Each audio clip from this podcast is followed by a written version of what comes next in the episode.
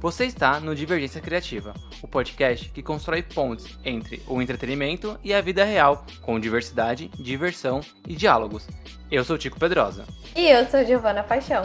As artes das capas são feitas por Ana Soares e Vitória Sabino.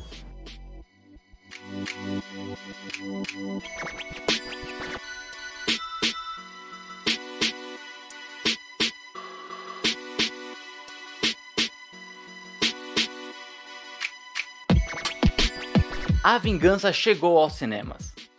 The Batman. Finalmente está entre nós, Giovanna Paixão. Um filme que demorou tanto para sair, mas tanto, e tanto, sei lá, por questões internas ali da DC, ou mesmo devido à pandemia, né? Mas eu acho que toda a espera foi recompensada, porque a gente teve um dos melhores, se não o melhor, e a gente vai discutir hoje aqui no episódio, filme do Batman já feito. É, e a saga, né, do The Batman, ou do Batman, ou o Batman, é, ela começou lá em 2014, né, porque a gente vai falar dele de novo. Quem, quem escuta aqui o Divergência sabe o nosso amor e ódio ao mesmo tempo pelo Zack Snyder. Essa pessoa super amorosa, super, é, como, como eu posso dizer, amada aqui nesse, nesse podcast, e ao mesmo super tempo amada. odiada. ela tinha planejado, né, toda uma questão dos filmes ali que sairiam até 2020, assim como todo o planejamento que morreu em 2020. Esse também foi por água abaixo. E aí, é, um desses filmes que ele tinha planejado era o do Batman, que no, nesse caso seria protagonizado pelo outro Batman, que a gente viu lá no Liga da Justiça, que era o Ben Affleck, né? E também é um ótimo Batman, a gente adora o Ben Affleck, que o Tico tá aqui pra provar, né, Tico? Eu gosto dele também como Batman. A grande questão é que Liga da Justiça acabou fracassando e aí, por causa disso, é, todos os planos que a Warner e o Zack Snyder tinham de fazer um universo compartilhado deu errado. E que bom que deu errado, né? Porque se tivesse dado certo, a gente não teria é, não só o Batman, mas como outros filmes que acabaram acontecendo depois desse fracasso de Liga da Justiça. Mas bom, o que acontece é que depois de 2017, com o fracasso da Liga, o Ben Affleck ele ficou muito pressionado, né, sobre fazer um filme do Batman. É, tanto interpretar como dirigir, né? O Ben Affleck ele ia fazer as duas coisas, ele interpretar e dirigir. E a pressão foi tanta, tanto da, da Warner quanto até de, de fãs, que ele voltou a beber, né? O Ben Affleck é alcoólatra. Ele voltou a beber, ele precisou até é, é, voltar a fazer sessões em clínicas de, re, de reabilitação né? E nesse meio tempo ele decidiu se afastar da direção do filme. Ele ainda ia ser o, o, o Batman, né? E esse filme ia fazer parte ali do universo compartilhado da DC. E aí a Warner contratou o Matt Reeves para a direção. O Matt Reeves viu o roteiro, né, que já estava pronto desse filme e falou: "Ó, oh, o roteiro é bom, mas não é um filme para mim, né? É, se quiserem que eu continue na direção, eu vou ter que reescrever o roteiro." E aí ele passou a reescrever o roteiro de um filme mais fechado do Batman, porque parece que aquele filme que ia ser dirigido pelo Ben Affleck ia ter a participação de outros personagens da, da, da DC, outros super-heróis e tudo mais. E aí o Matt Reeves começou a escrever um filme mais contido. Só que nesse meio do caminho, o Ben Affleck decidiu também sair do, do projeto como ator. Né? Então ele não mais interpretaria o Batman. E aí o Matt Reeves fez uma segunda proposta para Warner já que o Ben Affleck saiu, eu posso fazer do zero um roteiro? E aí que a gente começou, que ele começou a trabalhar no roteiro do, do filme que a gente viu aí essa semana, que foi o The Batman.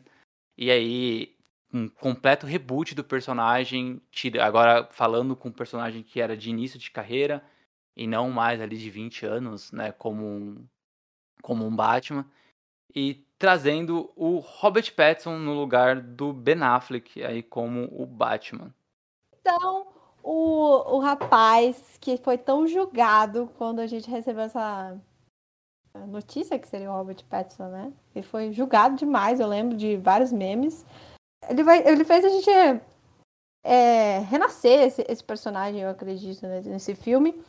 E falando sobre o filme, ele foi um um pequeno, um pequeno atraso ali, porque ele sairia em 2021, né, em outubro de 2021, mas a nossa pandemia aí, que não acabou, uh, acabou atrapalhando esse cronograma e fez com que o filme mudasse de data e ficasse aí para essa semana, o que rendeu para os é, ouvintes 260 milhões de dólares, né, mundialmente, só no final de semana de estreia. E aí já está sendo considerada a segunda maior estreia, né, depois da pandemia, só não ultrapassou o, o Miranha. O Miranha que estreou é, esses dias. É, o Homem-Aranha que fez quase 260, eu acho que um pouquinho mais, se eu não me engano, só nos Estados Unidos, né?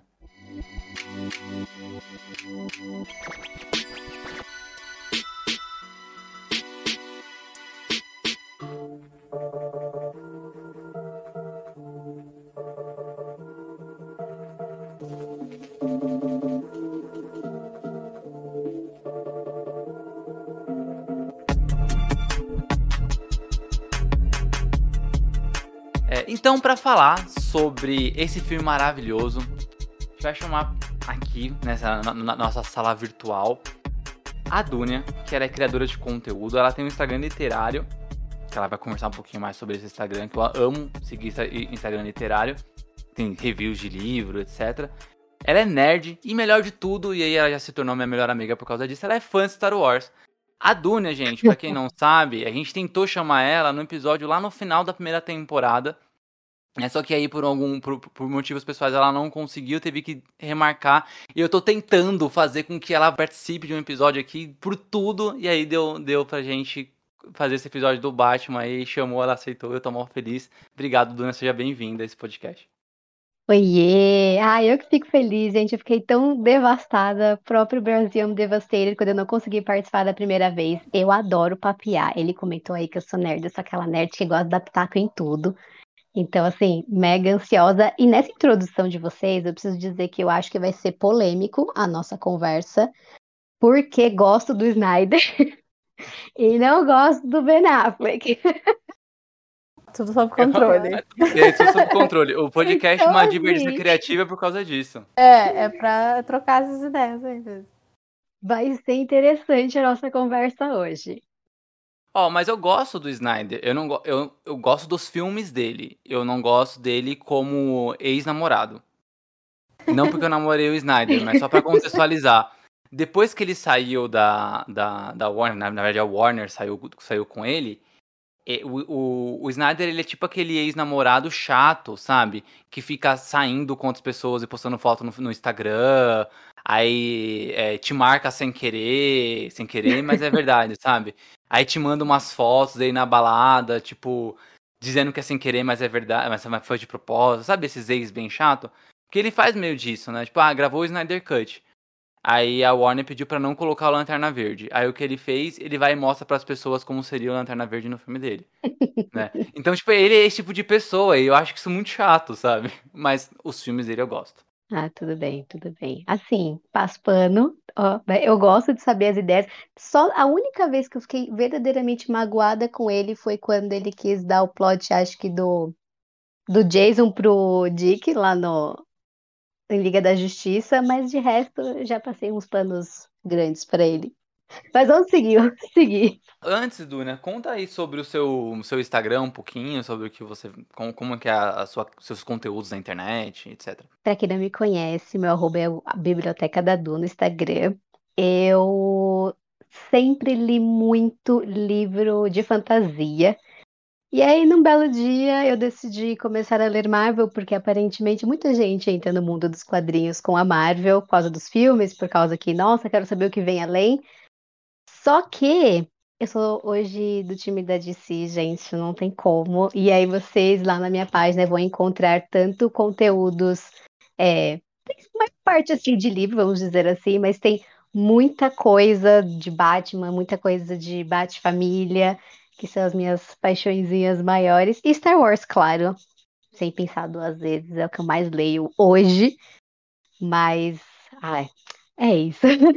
Eu tava vendo aqui, que é quase impossível não fazer a associação do Dunia com Duna. Eu tava procurando aqui no seu feed se você tinha lido Duna. Aí eu achei, aí eu fiquei feliz. Eu amo. Yes, ela leu Duna. eu amo. Gente, eu vou falar para vocês que assim, amo Duna, mas quando esse filme foi lançado foi um pesadelo para mim.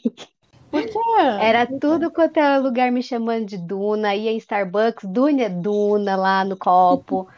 Tudo era Duna. Meu celular começou a mudar o meu próprio nome pra Duna. Ah, falei, ai, gente, tá complicado.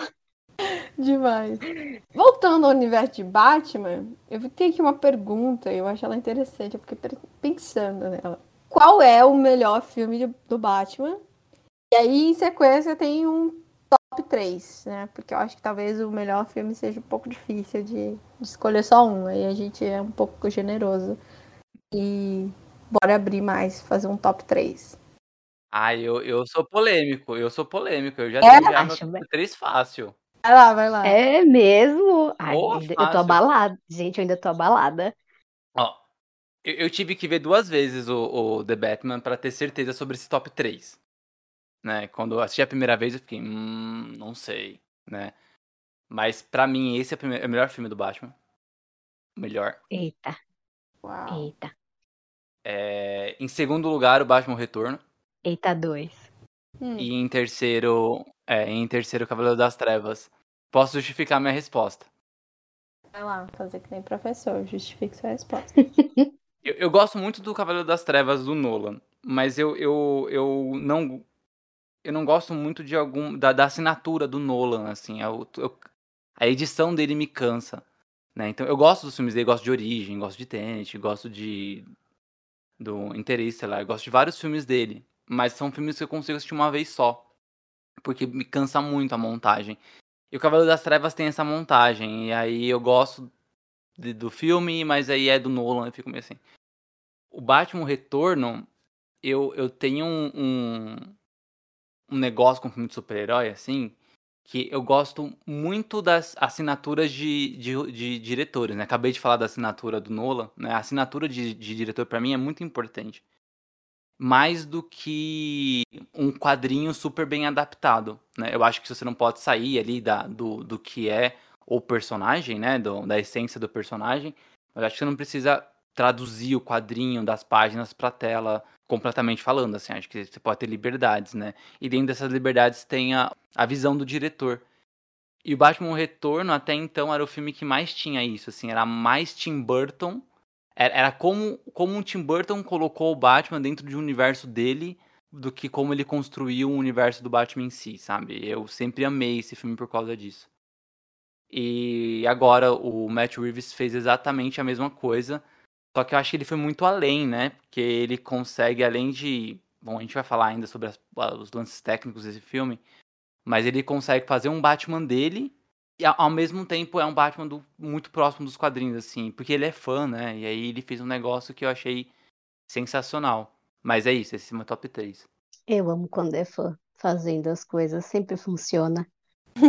é verdade. Mas eu preciso tanto rever esse filme agora pra poder falar assim com toda a certeza do mundo que ele é o meu favorito. Eu ainda sou muito presa em Cavaleiro das Trevas, gente. Não vou, não vou mentir.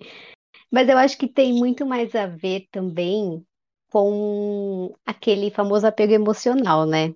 Porque eu lembro muito claramente do dia que eu fui ver esse filme no cinema, de com quem eu fui ver esse filme no cinema, qual foi cada sensação de cada cena desse filme. Então eu não sei se eu conseguiria hoje tirar ele do, da primeira posição. Mas com certeza agora o, o The Batman, esse novo, tá ali. Eu preciso rever para saber se ele vai estar ali mesmo, sabe? E eu tenho uma questão assim muito forte em relação a em pensar nesse top 3, porque eu não consigo pensar sobre ele sem incluir alguma animação. Porque eu sinto que eu sou muito mais feliz vendo as animações, gente, eu não sei você. Ai, que bom Mas que eu- tem alguém do time da animação, porque eu já tava ansiosa já. Que eu, eu também Não, não consigo. Eu tenho um apego gigantesco, porque eu sou muito, muito fã da Batfamília no geral, assim, Batman também, mas principalmente da Batfamília. E eu acho que os filmes, os live actions, eles não não souberam, não encontraram ainda o ponto da Batfamília, sabe? E aí eu sempre puxo disputando ali a, a posição Morte em Família ou Sob o Capuz. Acho que Sob o Capuz Vermelho ficaria mais na frente, porque, nossa, eu acho espetacular tudo sobre aquela animação, tudo. Eu gosto muito da, da Máscara do Fantasma, acho que é de 93. Que ainda daquela. Putz. Sabe, que até, até chegou a lançar no cinema na época. É, eu acho bem legal essa, essa, esse longa-metragem também animado. Ah, e é aquele com o Mark Hamill, é verdade. É, é o Hamill ele faz a voz do Coringa da, da série dos anos 90 todinha. E dos anos 2000 também, aparentemente, porque eu fui pesquisar aqui da, da Piada Mortal e ele tá aqui como The Joker. Ah, é, é, mas aí foram alguns, alguns filmes. Ah, tá. E o seu, Gi? Cara, é, eu tava nessa também. eu- ainda bem que Dunia aí me salvou, porque eu, eu amo muito a animação do A Piada Mortal. Porque foi, foi muito especial, porque a, eu li a HQ, que eu comprei na Comic Con, assim, tava. Porque a Comic Con não é um lugar muito de comprar, assim, porque tá tudo sempre muito caro. Mas a Piada Mortal tava barata, e aí eu comprei, eu li, fiquei chocada como todo mundo. E aí, logo em seguida, eu assisti o filme e aí eu falei, meu Deus do céu, inacreditável, sabe? Uma coisa, a sensação que eu, que eu lembro de assistir e ler junto foi muito legal. E eu tenho até hoje ela aqui, ela tá aqui do meu ladinho, inclusive. E eu fiquei só triste de que eu não, não consegui autografar ela. Mas eu acho que esse é o meu filme favorito. Aí depois vem é, Cavaleiro das Trevas. Gosto muito. Assisto sempre que, que tá passando. E aí depois vem The Batman. Que eu acho que nenhum outro filme do Batman que eu tenha assistido. Eu não assisti todos, porque eu também não sou a maior fã assim, da DC pra fazer isso. Mas dos filmes que eu assisti, que eu me lembro, eu acho que o que marcou, assim, de ter ido no cinema também, de ter assistido ter toda, essa experiência, foi esse último mesmo do The Batman. Então ele tá no meu top 3. Eu não pensei nas animações mesmo, verdade. Poderia ter, ter pensado. É, boa. é, é porque eu acho que eu não assisti muitos filmes live action do Batman, assisti mais animação. Então eu, eu não consegui buscar outros. Tem uma muito boa, mas aí também ela é mais antiguinha. É de 2000, eu acho, 99. Que é o Batman do Futuro, o Retorno do Coringa. Que ela tem um Ah. plot muito boa. Você chegou a ver, Dunia? Cheguei, cheguei, Batman do Futuro, é. Ela tem um plot twist muito boa. Gia, eu vou te contar um spoiler agora, ouvidos. Ah, eu acho que eu sei qual é, mas eu, eu não Você lembro. sabe? Pode contar, pode contar. É impossível não lembrar do É. traço. É, É porque muito ele é bem marcante. específico, né? Ele, ele, Muito. É. Aquela orelhinha super pontuda. Ah, lembrei. E, e, o- e o plot da, da- desse filme, é, tem o, o Coringa, ele reaparece, porque no, no futuro o Coringa não existe, né? E aí ele reaparece e o Batman novo começa a investigar. E aí ele descobre que, na verdade, esse novo Coringa era o Robin que, sobre, que sofreu lavagem cerebral. É tipo Uh, Ai, muito eu pesado. amo é tudo muito que pesado. tem algo assim com os Robins, gente. Como eu adoro essas histórias. os Robins só foram criados pra isso, né? Podiam. Essa reviravolta faz parte. Eu gosto também quando, quando tem essa bonzinho, né? Que tá ali, o sidekick, aí vira o vilão, assim, uau, mó legal. E, Gente, o meu favorito da, da Bate-Família hoje é o Jason Todd. Então, assim, eu tenho, sou muito suspeita pra falar sobre. Não, e ainda mais ele que vira, que vira, em aspas, por um tempo vilão, né? Então, você gosta dos malzinhos. Olha, eu vou falar, não costumo gostar dos mal. Não. Eu costumo ser aquela pessoa que vê alguém defendendo o vilão e fala, ah, não. Longe de mim. Agora, quando é o Jason Todd, eu falo, pode sentar aqui do meu lado. Vou vou te ajudar. Massa. Nossa, eu sou literalmente a pessoa que adora defender vilão. Adoro. A gente vai, a gente vai ter muitas discussões aqui. Polêmico.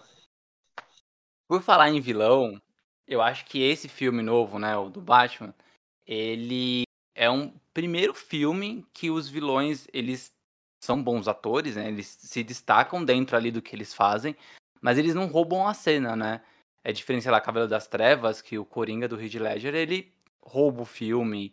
Então você tem sempre, é, até nos filmes mais clássicos, o Jack Nicholson, a Michelle Pfeiffer como mulher, mulher gato, eles sempre roubavam ali. O, o filme parece que era um feito mais pra eles do que do Batman em si, né?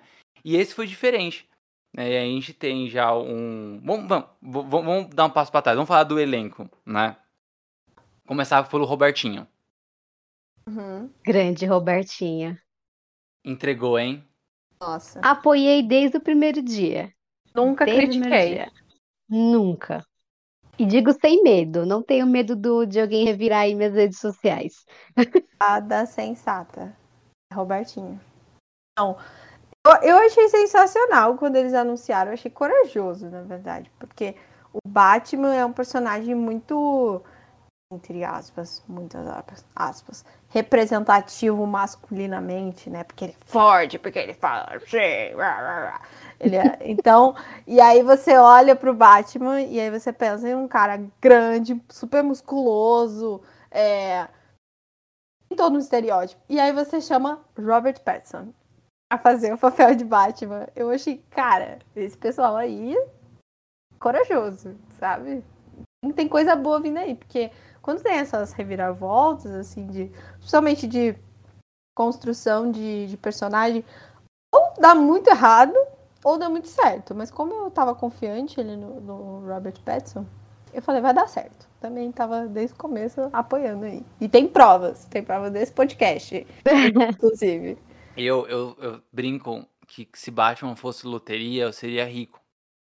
Porque o Ben Affleck, ele sempre foi o, o Batman da minha infância. Né? Desde que eu assisti a Margedon, eu olhava pra ele e falava assim, nossa, esse cara seria um ótimo Batman. Né? Eu, sempre, eu sempre li os quadrinhos do Batman, eu gostei do Batman. Ele seria um ótimo Batman. Vi aquele queixo quadrado, sabe? E até que os anos foram passando, aí depois ele virou o Demolidor. Eu olhava ele com aquela máscara e falava, nossa, mas ele. Ele tem que ser o Batman, gente, não é possível. E aí foi o que aconteceu. Ele virou o Batman.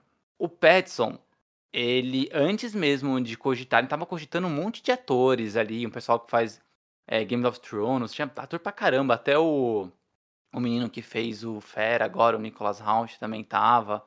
E aí, alguém no Reddit falou sobre o Robert Pattinson e teve um design, tem um design super famoso que ele faz montagens de pôster não oficiais que são melhores do que os pôsteres oficiais até, chamado Boss Logic. E esse cara fez uma montagem do do Pattinson com o Bruce Wayne. E aí eu falei, nossa, é isso. Ele tem que ser o Batman. E aí, sei lá, semanas depois, mês depois, foi anunciado o Robert Pattinson como o Batman. Ele nem estava sendo cogitado ainda. Eu acho que o Matt Reeves deve ter visto essa postagem do Boss Logic, porque ele é conhecido, né? Aí ele falou assim, hum, boa ideia, deixa eu falar com esse menino. E- porque, nossa, foi perfeito. Gente, agora tem na minha cabeça que isso aqui levou anos, assim, de, de teste de câmera, sabe? Porque não é possível. Foi, foi muito certeiro. Se bem que, né, eu pelo menos não conheço muito dos filmes do, do Robert, mas a galera fala assim, e por nomes, né, de, enfim, prêmios e tudo mais, tem muitos nomes pesados no, no currículo dele. Ele foi muito esperto. Ele foi muito esperto de ter saído do Crepúsculo, ter saído de Blockbuster só pra trabalhar com um diretor é, de assinatura, assim, diretor é, conhecido pela academia e não por fazer blockbuster, sabe? Eu, eu, Sim. eu acompanhei, não todos os filmes, mas eu acompanhei ali grande parte dos filmes dele, um ou outro que eu não assisti. Mas, nossa, é impressionante como esse cara entrega, assim, impressionante. Triste pra quem duvidou. Queimou a língua.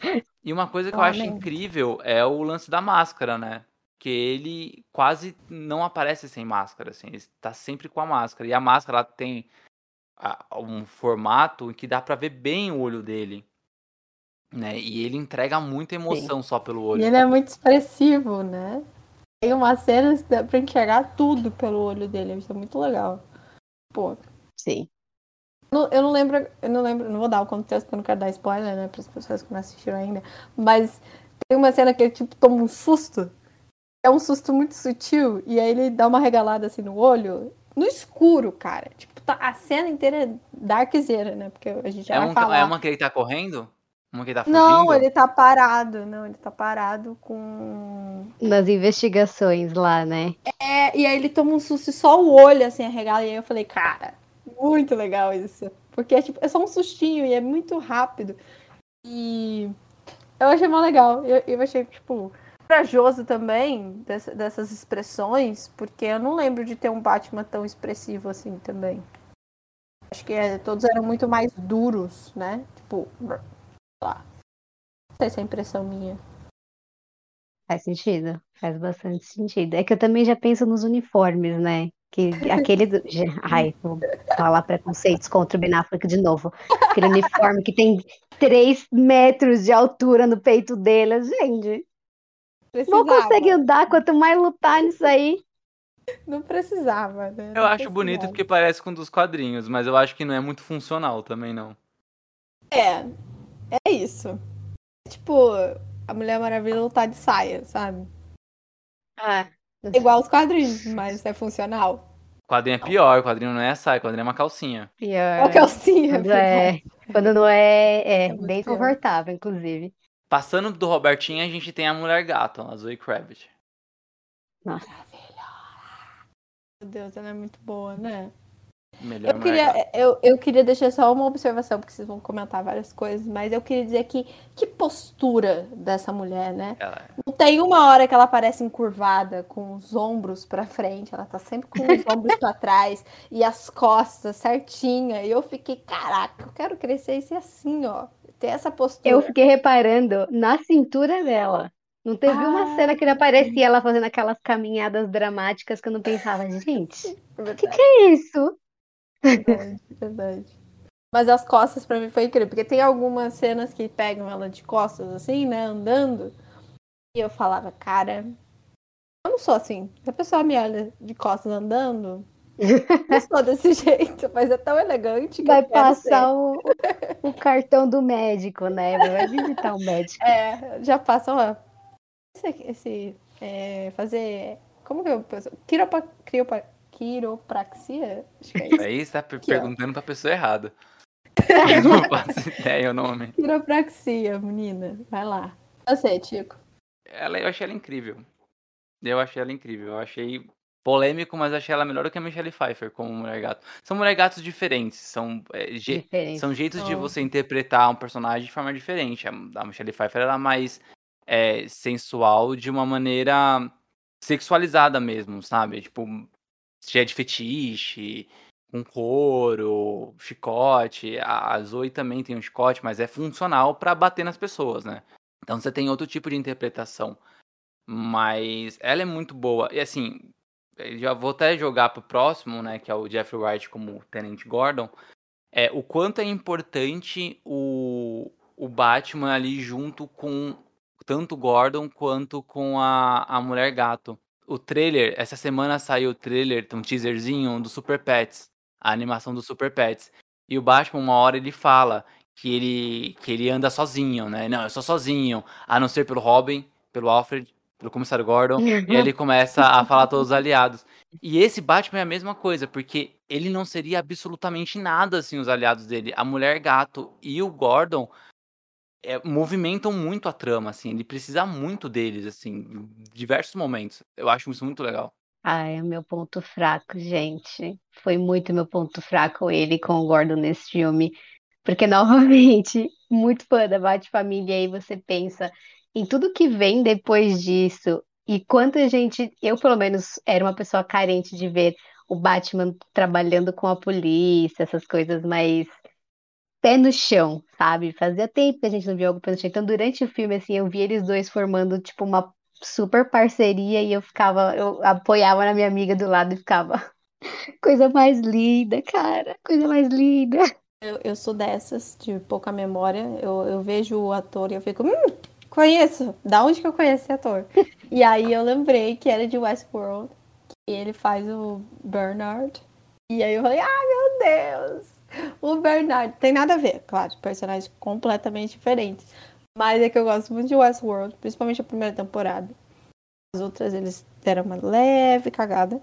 Mas eu fiquei muito feliz de ver eles também juntos, né? Porque nos outros filmes eu, e dos que a gente citou ali como favoritos, o, o Batman sempre foragido, né? Da, da polícia. Trabalha sozinho, é ele o Alfred mais ali, ou é meio por fora. E aí ele acaba que ele ganha meio que um respeito da, da polícia, né? Apesar de alguns não gostarem, porque, né? Ali, uns policiais meio corruptos. E tirando essa parte, ele ganha um certo respeito porque ele tá ajudando. No final de tudo, ele tá ajudando a polícia, né? Então eu curti também essa, essa vibe. Eu até comentei com o Tico de que o filme funciona muito bem, não só porque é o Batman, mas porque parece um filme que se tirasse o Batman e falasse que eram dois policiais ali meio que trabalhando, funcionaria também. Ali uma investigação e tudo mais. Eu achei, achei bem legal também. Gostei de Jeffrey White. Muito bom te rever. Ai, gente, o elenco desse filme, cara, não tem um nome que você fala quantos milhões não estão pagando para você estar tá aqui. Me conta. Eu passei o filme inteiro pensando isso.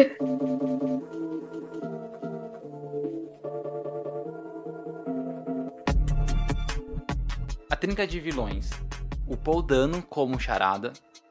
O Colin Farrell irreconhecível e fantástico como pinguim. Que eu, eu acho que é enorme. E o John Turturro como o Carmine Falcone. Que também, cara, é, é assim. Eu vou fazer um panorama dos três rapidinho.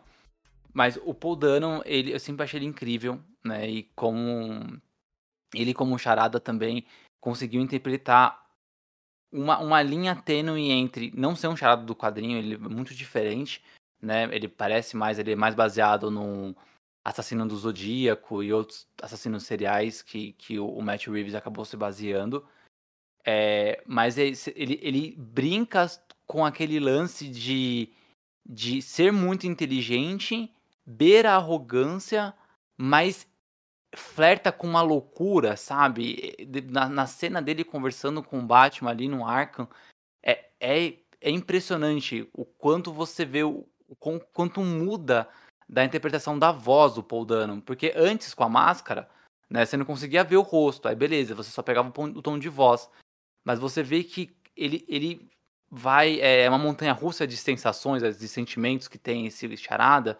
E você vê que ele expressa muito bem isso na voz. Ele é muito bom né? E o Pinguim e o Carmine Falcone é, são os opostos, né? Você tem o dono da cidade, que é o Carmine Falcone, que é um cara fino, elegante, que resolve tudo na fineza, né? Mas é, é, é um cara completamente ameaçador.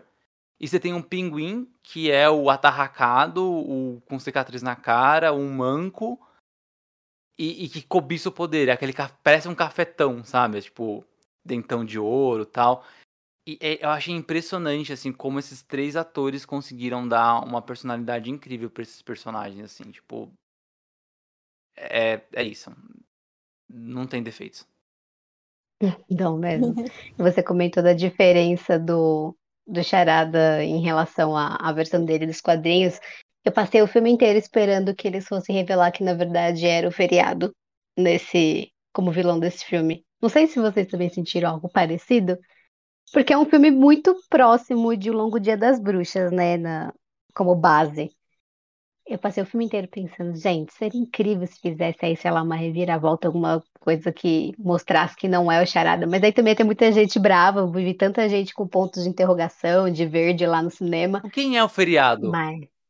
Né, iam perguntar. O feriado. Não, é preciso perguntar, mas quem é? Porque não é, não é um vilão conhecido, é um vilão tipo que só ficou no longo dia das bruxas, né? O pessoal ia ficar tipo, mas quem é esse cara?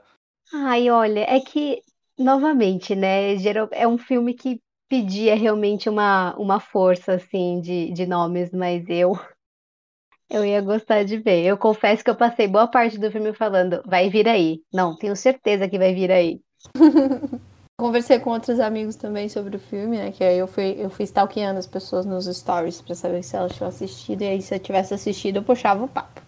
E daí teve, teve bastante gente que me respondeu, cara, muito legal, charada, mas eu queria ver algum vilão novo que ainda não foi explorado. Então eu acho que talvez é, num próximo filme aí, numa sequência, role, né? É, é muito, é que é muito difícil mas é muito vilão difícil, não né? explorado. Batman teve muito filme. É. É muito difícil. É, isso é verdade. Mas também é muito difícil das pessoas reconhecerem, né? Que nem vocês estavam falando, feriado, tipo.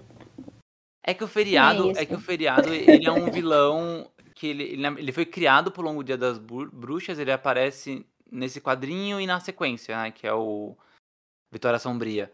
E ele, ele realmente só foi criado ali pra movimentar a trama. Ele não é um vilão que ele depois volta nos quadrinhos, etc. Então É. é, é muito, muito nichado mesmo, muito tipo. Sim. Mas eu acho que eles podiam. Eu fiquei muito feliz com o Pinguim. tava com seios do, do Pinguim, mas eu gostei bastante. E me lembrou, não me lembro, claro, porque não tem muita coisa a ver, mas eu, eu, gostava, eu gostava muito do Pinguim de Gotham, da série, né? Ah, ele é E aí. É polêmica essa opinião, mas eu gostava bastante. mas.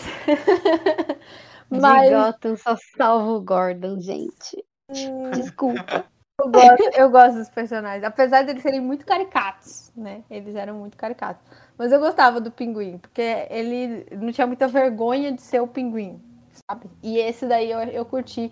E eu adorei que ele sabe espanhol, porque tava me irritando esse negócio de lá e el, porque eu fiquei um mês estudando espanhol e aí eu fiquei irritada.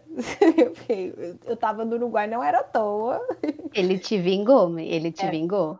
Bom, porque eu tava, eu tava realmente irritada. Se eu saísse daquele cinema e ninguém tivesse corrigido esses estadunidenses safados aí, escrevendo errado, eu ia ficar muito brava. Mas é, eu tô super de acordo com vocês, cara. Não, não, não tem. Acho que não tem nenhum defeito, assim, os vilões. E Paul Dano, mais uma vez, eu tava tentando lembrar de onde que eu conhecia ele. E aí eu lembrei dos Suspeitos, que tem o, o Hugh Jackman também, maravilhoso. Esse filme ainda hoje me faz vários é, mini ataques cardíacos, quando eu lembro que, né, no final, spoiler de Os Suspeitos agora, hein, galera? Mini spoiler, não tem solução, sabe? No final você chega e dá tudo errado. e eu fiquei muito feliz de ver ele também. E uma coisa, Tico, que você comentou do, do Batman, é que ele também não mostra muito o rosto, né, durante o filme. A maior, a maior parte do filme ele tá de máscara. É, Acho que os atores desse filme foram bem escolhidos para estar mais descaracterizados, como o, o Colin Farrell. E também não mostrarem o rosto, assim. Acho que eles estavam bem dispostos a entregar uma, uma boa a, Uma boa a- atuação, né? Só pela atuação. atuação. Ah. Exato. Exato. Aprende aí, Tom Holland, por favor, antes que você fique chato. Achei Não, é só porque. Não, mas é só pra cutucar o Tom Holland. É novo ainda, dá tempo de aprender. Dá. Só, só uma coisa que eu discordei, na verdade, quando você falou assim, né, não é, você viu alguns comentários, o pessoal falando que eram vilões já É, bolha, utilizados. mini bolha. Pô, mas se você pensar bem, a última vez que a gente viu o Charada e o Pinguim no cinema, o Charada foi em 95 e o Pinguim foi em 92.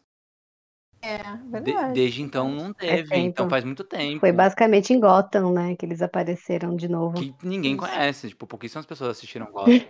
Três pessoas. Eu, três você pessoas. e. Ah, eu gostava. Pior que eu gostava tanto do começo. Nunca eu terminei, gente. Nunca terminou? Ficou bom no final? Não, que final é legal? também. não. Fica no mesmo É. nível do meio, assim, pra sempre.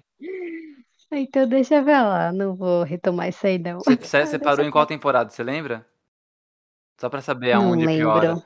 Você chegou a ver o, Não, o lembro. Batboy? Não, não, não. Eu parei um pouco depois que o Coringa, vo... entre, Coringa entre aspas, né? Ah. Voltou. Tá, então Hum. não tinha um Batboy ainda. Ele não se chama Batboy, tá? Mas ele, por dois episódios, começa a combater o crime com uma roupa suada pra caramba. O pequeno Bruce, de 15 anos. Tipo, Hum, É, bom, Não gostava daquele Bruce também, mas vamos seguir, vamos. vamos seguir, vamos seguir. Vamos falar de coisa boa, né? Pra Vamos terminar as estrelas do, do filme, tem um que aparece bem pouquinho, mas eu acho que ele muito pontual a participação, que é o Andy Serkis como o, Alf, o Alfred. Gigante. gigante. né? E aí ele só ele aparece pra estabelecer que o Alfred não era um mordomo, né, nesse, nesse universo, é um, era um segurança da família Wayne, e ele treinou o Batman. Né? E aquele lance dos dois juntos ali, descobrindo os, os segredos ali na primeira pista do Charada, é muito legal. Não, eu, eu amei, eu amei. E eu curti muito, que acho que foi a primeira vez, assim, podem me corrigir, mas eu nunca tinha visto esse passo anterior na relação dos dois em um filme. Eu gostei, eu gostei bastante. Várias cenas, assim, aquela cena que ele. Ó, sem dar muitos spoilers, né? Aquela cena que ele faz uma, tipo, com ironia assim, mas você não é um Wayne. Aí na hora eu já falei, quem você pensa que é? Vai falar assim com o Alfred. É- é- a relação deles no filme é diferente do que a gente tá acostumado, né? A gente sempre vê a relação do Alfred com, com o Bruce, pelo menos nos filmes e outras adaptações. Irmãos, É, quase muito pai e próximo. filho, né? Um mentor mesmo. E na verdade o Bruce, ele não enxerga o Alfred assim, e o Alfred não quer que ele enxergue também. Tipo, eu não sou seu pai. Né? E ele, e ele sabe disso. Mas. E, e- e- e dá esse conflito, né? Então eu acho muito. Acho, gostei muito, assim, da, da relação deles e de como eles vão construindo uma coisa diferente durante né, o filme. Filme ele constrói muita coisa pro Bruce, né? É De, de alguém que é que é muito inexperiente como o Batman para entender ali qual é o papel dele não só na cidade, mas também o papel dele com a família dele, né? E a família dele é o Alfred. Sim. Legado, né? Legado, totalmente questão de, nossa, já tenho tanta teoria pro, entre aspas, próximo filme. Ah, vai ter, vai ter. Va- Vamos chegar lá, vamos chegar lá. Trilha sonora agora. Chico, você assistiu de novo. É, Você achou a marcha imperial? Não achei a marcha imperial. Eu não consegui ouvir a marcha Eu imperial. não acredito! Eu tô Não. Eu não acredito. Gente, eu tô me sentindo abraçada. Eu achei que eu era a única que eu pensei no Darth Vader o filme inteiro. Meu Deus, que bom que eu não sou a única. Eu tô muito emocionada. Porque eu falei pro Tico, o Tico é o maior fã de Star Wars que eu conheço na face da Terra. E aí eu falei, Tico, Juro. eu só consegui escutar a marcha imperial e pensar, o Tico deve estar surtando nesse momento. E aí o Tico falou, não, eu nem reparei. Cara, o filme inteiro, inteiro. Eu pensei no Vader inteiro. Ele surge das sombras, cara. É muito Vader, sabe? É- Eu fiquei. Meu Deus. E eles fazem de propósito pra trilha sonora dele ser tão marcante que é impossível também não fazer algumas associações ao longo do filme. É, e é super marcante mesmo essa, essa trilha, assim. Eu tô com ela na cabeça muito fácil, assim. O Michael Giardino, ele mandou benzaço. E ele é conhe- conhecido por fazer desenho, né? Fazer trilha sonora do Incríveis, a Tatooine, Up, Já me fez chorar algumas vezes nessa vida. né? Com certeza. Vem com esses dois pés no peito. Eu achei muito marcante. Só que eu não, não consegui ouvir a marcha do Darth Vader, desculpa. Tudo bem, a gente te perdoa. Mas É, é uma, é uma trilha muito marcante. E, e combina muito, né, com o tom ali do filme. E aí eu já vou puxar pro próximo, que é a fotografia. Que tem a ver com Star Gente. Wars. Essa tem a ver com Star. Wars. Oscar.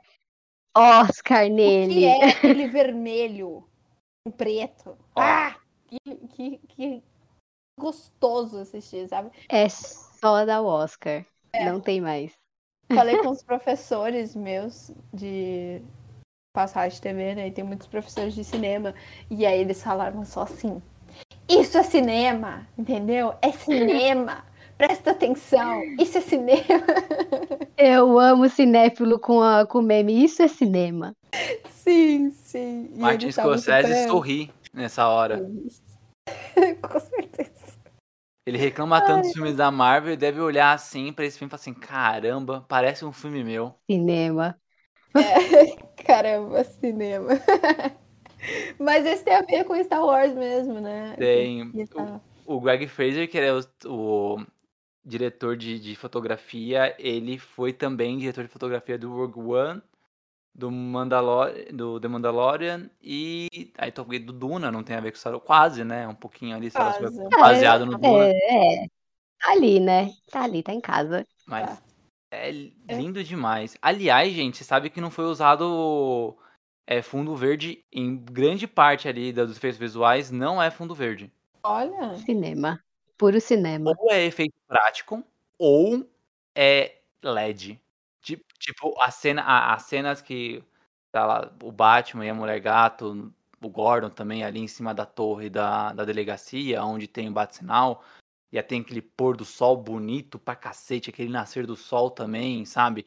É tudo LED, é, é televisão de LED. Ou seja, os atores estavam olhando a paisagem, o que eu acho legal, porque deve ser muito difícil você ficar contracenando com um verde, né? Então, Ah, então eles sim. estavam olhando a paisagem. Era uma, uma tela de LED. Ah, que legal. É, eu acho que. Não sei, agora eu posso estar enganada, mas é quase a mesma técnica que usaram em The Mandalorian mesmo. É a mesma Então, técnica. Sabe Ah. quem é quem é o quem patenteou essa técnica? Industrial Jorginho. Light Magic, que era do George Lucas. Ah, Jorginho, Jorginho. Jorginho. Mas se eu não me engano, o Mandalorian, eles ainda têm algumas. Um fundo, pelo menos, né? Ele, eu, tenho, eu não sei explicar, né, gente? Não manjo nada. Mas Mandalorian ainda me passa a sensação de que eles criam cenários, mas ainda o fundo ali precisa do verde. Esse filme eu vi que até fogo no Batmóvel tacaram. Tacaram fogo de verdade. Fogo no Batmóvel vai ser uma nova expressão. Quando as coisas estão agitadas. Tacar o fogo no Batmóvel. É- é- efeito prático é mais caro de fazer, né? Com- mesmo, mesmo sendo uma série pra streaming que já tem bastante orçamento, eu acho que você não tem o mesmo orçamento de um filme pra cinema, por exemplo. Então acho que o fundo Ah, verde ele deve certeza. compensar algumas coisinhas. Agora, cinema, o que você puder fazer efeito prático. O Christopher Nolan, o Nolan usava bastante efeito prático, né, nos filmes dele. E É. Ele curte bastante. foi. E aí vocês falaram do Batmóvel. Puta merda, que cena. né? Agora, gente, desculpa. é, Quem, quem, quem não assistiu o filme, dá um pausezinho. Vai assistir o filme. Volta pra cá. Porque eu acho que agora a gente vai falar um pouquinho mais do spoiler. Porque daqui pra frente vai, ficar, vai ser mais difícil a gente não fugir. né? Não vou ficar nervoso com você se você dar pausa e voltar depois, tá bom? Mas volta depois. Cara, o que, que é aquela cena de perseguição do Batmóvel? Animal. E antes. É aquela cena no filme que você precisa até se ajeitar na cadeira, né? Uh, que Gente, isso? quando ele aparece, é a, eu lembrei de cara do, do Christine, o carro assassino. De cara, assim. o, o- o carro aparece, o carro aparece naquela, naquela é, é, sobriedade, assim, dá medo e vem um ronco, parece um animal aquele ronco daquele motor, sabe? Gente do céu, que, que inacreditável. Você não precisa de um tanque quando você é o Batman. Você precisa de botar medo. E aí um, um carrinho ali bota o medo. É inacreditável isso. Mas eu fiquei feliz da representatividade aqui também, mais uma vez sendo colocado no filme do Batman, que é que o Batman deixa o carro morrer de primeira. Eu Então eu fiquei muito feliz. Ele fiquei não Eu tenho feliz. certeza, eu tenho certeza Eu que tenho esse carro certeza. morreu, Eu gente. também tenho. Eu sei essa sensação. Eu, eu entendi que ele tava botando medo no pinguim, que ele mandou um opa! Vocês acham que ele Não, morreu? O carro morreu. o carro É um carro em morreu. construção. Deve ter Exato. sido a primeira utilização dele, entendeu? Eu tenho certeza que esse carro morreu. É, Pode ser a primeira, a primeira feliz. utilização. Eu falei, cara, se o Batman deixa o carro morrer, eu também posso. Então tá tudo bem. Eu fiquei muito feliz. E eu, e eu fiquei com medo de ter sido a única pessoa no cinema que teve essa sensação, porque eu dei um berro tão alto de tipo, putz, que piada engraçada e ninguém riu. Aí eu falei, que vergonha. Também, eu também ri muito. E aí eu, eu acho que as pessoas não entenderam. Eu fiquei, é, eu fiquei constrangida. Será que morreu esse carro? Morreu, gente, morreu. Olha, eu quero acreditar que eles soltou morreu um ou não medinho. morreu? Eu quero acreditar que foi um medinho. Tipo, opa! Sabe quando você vai fingir que você vai. é, que É mo- motoboy em sinal vermelho. Quando você tá atravessando na faixa, fica acelerando pra você atravessar rápido. É isso, eu acho que ele mandou uma dessa. Mas o carro, eu tenho certeza que aquele carro desligou. Eu- É, porque ele eu- apagou eu todas as luzes. Isso que me pegou. Ele tava lá todo aceso. Aí ele acelerou e pronto. Fal- Faltou o barulho de carro engasgando, né? É, se tivesse mostrado dentro, ele entrando em desespero, ia ser engraçado também. Pode ser o, cenas cortadas, assim, daqui a Virando pouco a eles chave, batendo no, no volante. Essa porra, sabe? É, Era, era uma das primeiras vezes porque mostra, né, no começo do filme, o motor desmontado ainda. Então, realmente, faz sentido essa teoria aí, porque era, poderia ser uma das primeiras vezes que ele foi usar o Batmóvel. Certeza. Certeza. Eu, tô com, com a Dune. É, tá bom. Então eu já volto vencido, tá, o carro morreu. O carro morreu. Aliás, uma coisa que eu acho legal desse filme é que não só a questão do carro, efeito prático, o isso é cinema, né? Mas é que é, é um, é o Batman da galera, né? É o Batman do povo. Porque todos os filmes do Batman, tipo, por exemplo, a trilogia do Nolan, ele era aquele cara que ficava no alto da cidade, em cima de gárgula, né? Via por cima, e aí, da onde era as, as, as bugigangas dele? Era tudo da UNTech, de lugares que não fazia muito sentido, tipo um, um tanque para construir ponte. Por que uma empresa vai ter um tanque para construir ponte? Né? Uma roupa para escalar, e um negócio assim, mas o Batman era um, um cara sempre do alto.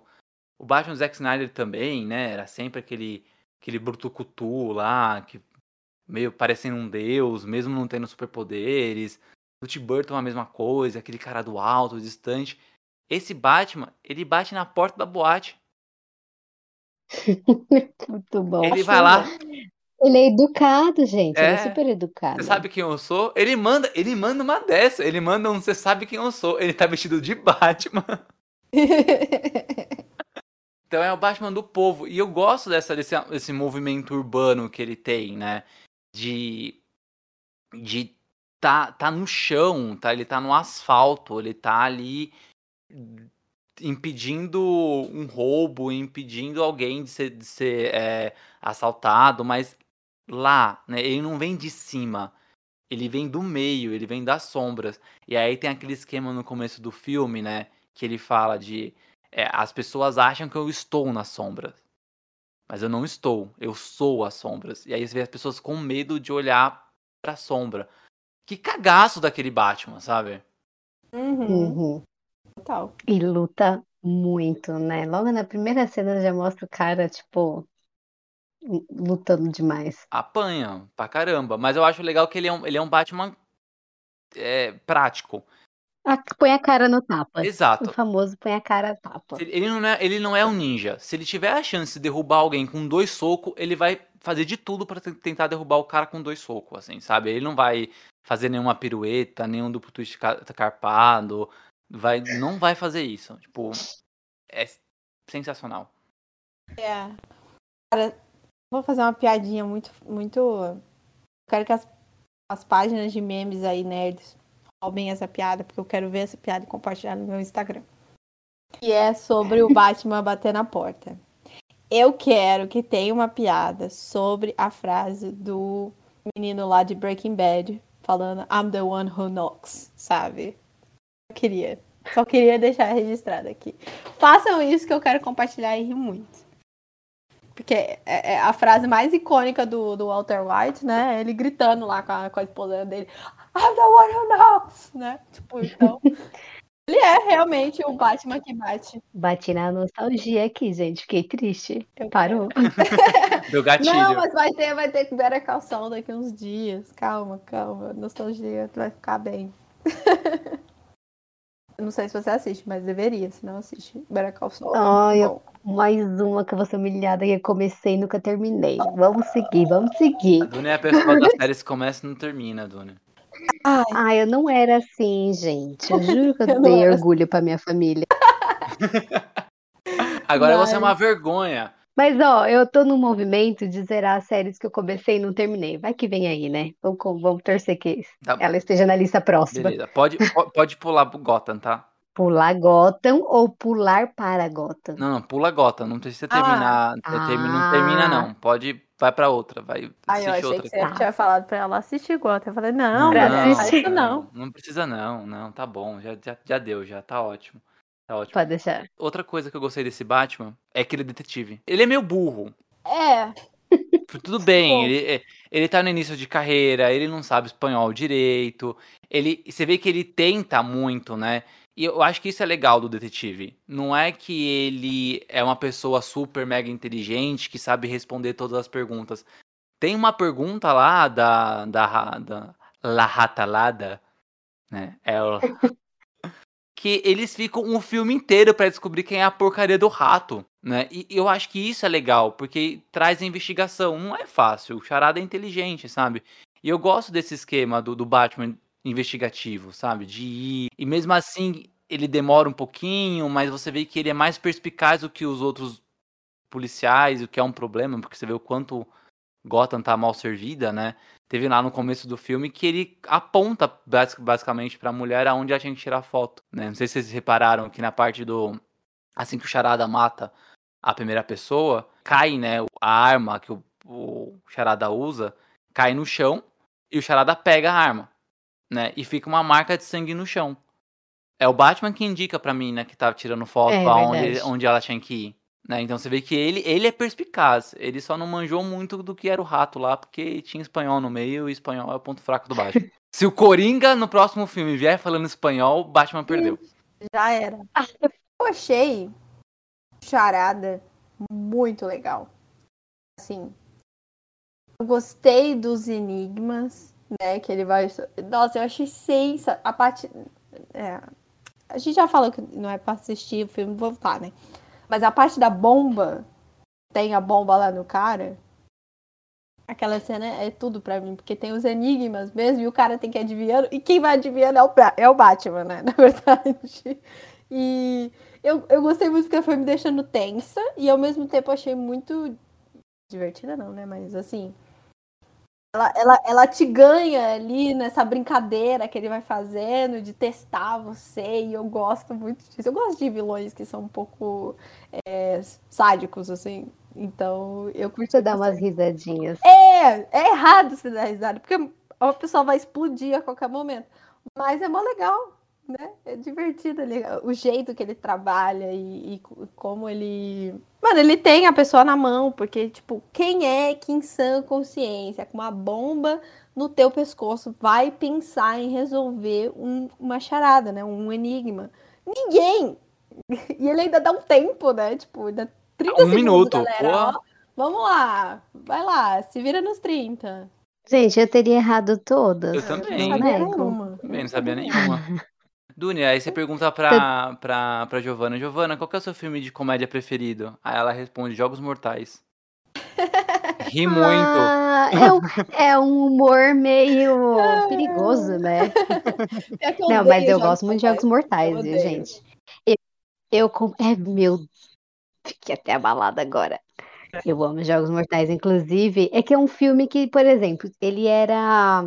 Eu não sei qual a idade dele aqui no Brasil, tá com 14 anos, né? Que lá era 13, Ba- lá fora. Batman? É. 14. Eu vi alguma coisa que é o único pedido da Warner sobre esse filme era que ele não fosse um filme explícito, né? Um, um filme que a galera pudesse ver.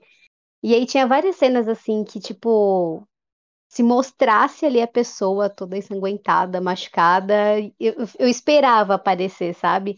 E aí não aparecia, eu ficava, ai, droga, é um filme liberado para quase todas as idades. Mas curti.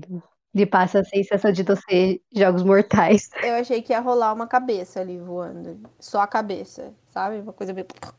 Mas aí explodiu. Mal teve tudo. sangue. É, É, mal, mal teve teve sangue. sangue. É, mal teve. Então, Será que ia rolar igual Seven, que o cara abre a, cabe- a- a caixa lá e tem uma cabeça?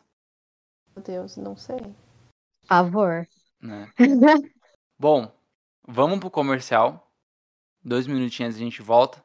E aí a gente vai falar do futuro do Batman.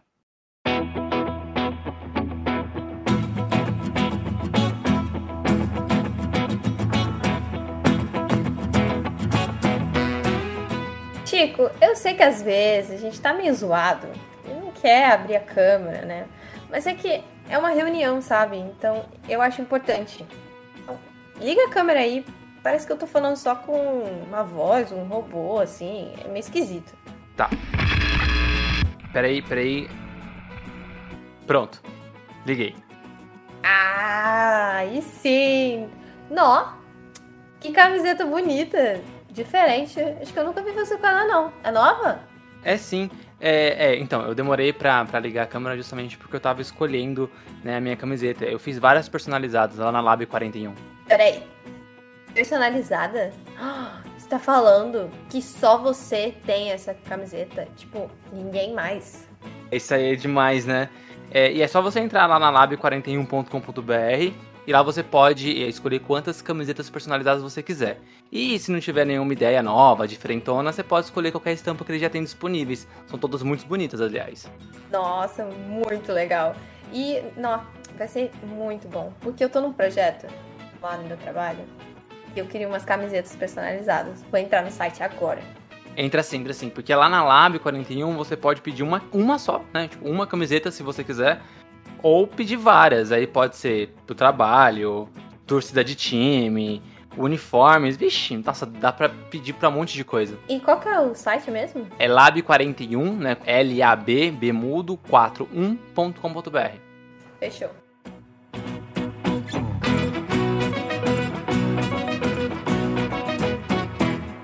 Voltamos, voltamos agora pra falar sobre o futuro do Batman, né?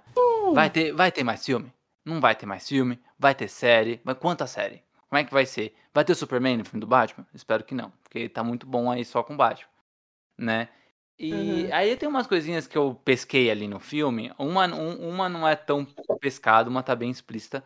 Mas uma eu pesquei ali e eu fiquei. ah, ah, Quando eu fui assistir o filme assim, eu fiquei olhando pro menino e falei: Vocês também acham que aquele, o filho do prefeito, pode ser um Robin no futuro? Não, gente, eu sou muito fiel aos meus Robins. Eu gosto da ideia dele ser a porta, assim, que fez a porta se abrir. E aí ele olhou e falou: Meu, deve ter outras crianças aí que talvez estejam precisando e tudo mais. Mas eu não queria. Eu, nossa, eu já vi uma galera, já vi gente brigando assim, que ai, tem que ser o Grayson, tem que ser o Jason, tem que Sei, pode, por mim, pode seguir a ordem, não tem problema. Mas eu queria que trouxessem os, os Bat-Boys, gente. Não vou negar. Mas, tipo, com a, com a mesma origem dos quadrinhos. Porque, por exemplo, ó, se esse menino, o nome do prefeito é Mitchell, né? O sobrenome dele. Não existe nenhum Robin chamado alguma coisa Mitchell. Mas às vezes o nome da mãe do menino pode ser Drake, Grayson, Todd. E aí o moleque aí é uma versão do Dick Grayson, etc. Só que assim, ele não vai ser, tipo, sei lá, trape- trapezista. Ou ele não vai ser ladrão de carro, né? Como era o Jason Todd. Ou, não, não era, não, era, não era- um ladrão de carro, né? Ele só era um menino que roubava coisas e tentou roubar a calota do, do Batmóvel. É, Ele não era. Só. só. Pouca coisa. É, ou ele não era um hacker igual o, o Tim Drake, é só ali uma adaptação, né? Você acha que mesmo eles adaptando ali, esse menino não poderia ser assim? Eu vou, eu vou, eu vou perguntar isso porque eu achei tão legal. Eu entendo que a posição do menino tá lá era mais pro Batman lembrar dele mesmo. Tipo, ah, eu também perdi meus pais quando era pequeno, e aí você traz isso pra um filme que não tem aquela cena da da morte, né, dos pais dele. A, a morte é citada, mas não, eles não relembram a cena. E é uma forma do público se conectar também com, com esse passado do, do Bruce. Mas eu queria que o menino fosse o Robin mesmo assim. Não queria. Mas é por apego. Eu acho que eles podem fazer porque eles podem fazer o que eles quiserem, né? Sei lá, eu acho que o plot do menino era esse, sabe? Tipo, ser o espelho do, do Bruce quando era menor. E aí ele se enxergou e falou: Ah, tá bom. Talvez eu deva investigar esse negócio aqui que tá acontecendo, porque eu me relacionei com essa pessoa. E eu acho que é isso.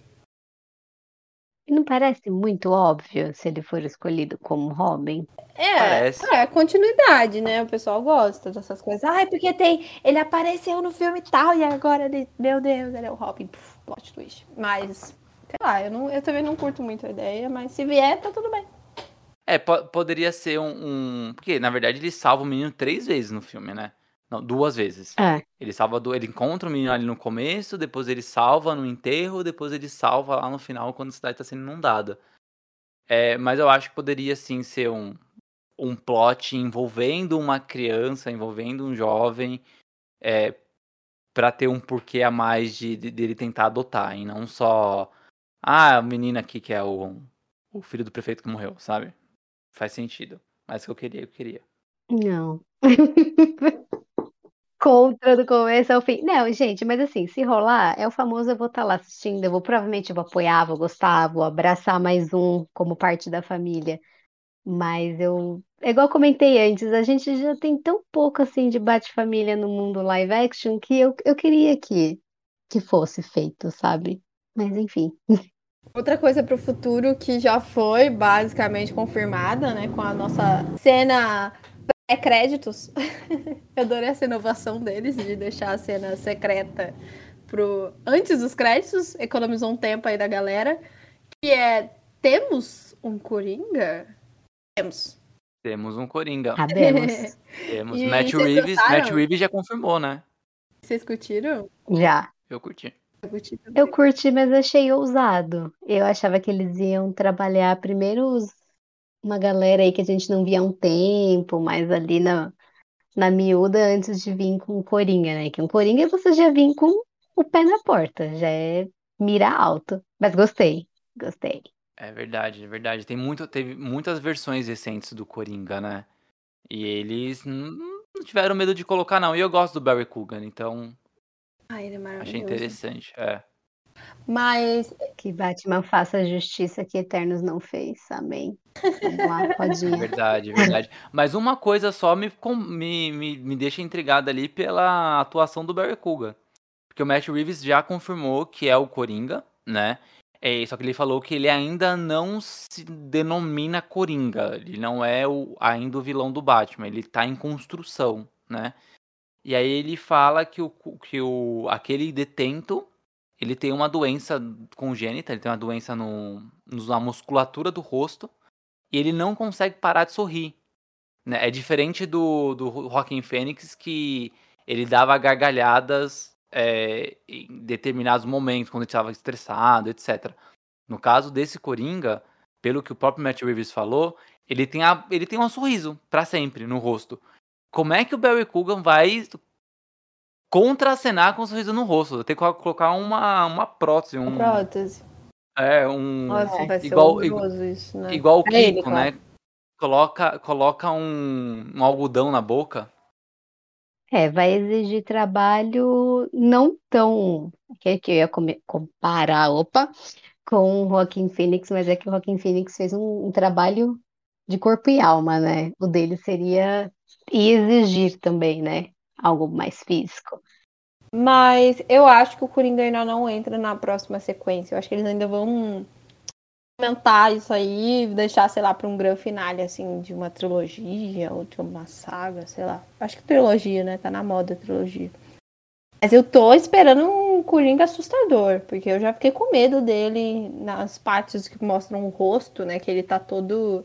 Tem umas cicatrizes, de novo, né? Cicatrizes no rosto. Que nem o pinguim. É que não dá pra ver muito, mas ele só pelo olho ali, ele me lembrou. Tem uma versão do Coringa que ainda não foi adaptada para live action, né? Que era. Ele tem um rosto invertido, né? É um é um dos quadrinhos re- recentes, ele perde o rosto. E aí ele meio que usa a pele como máscara.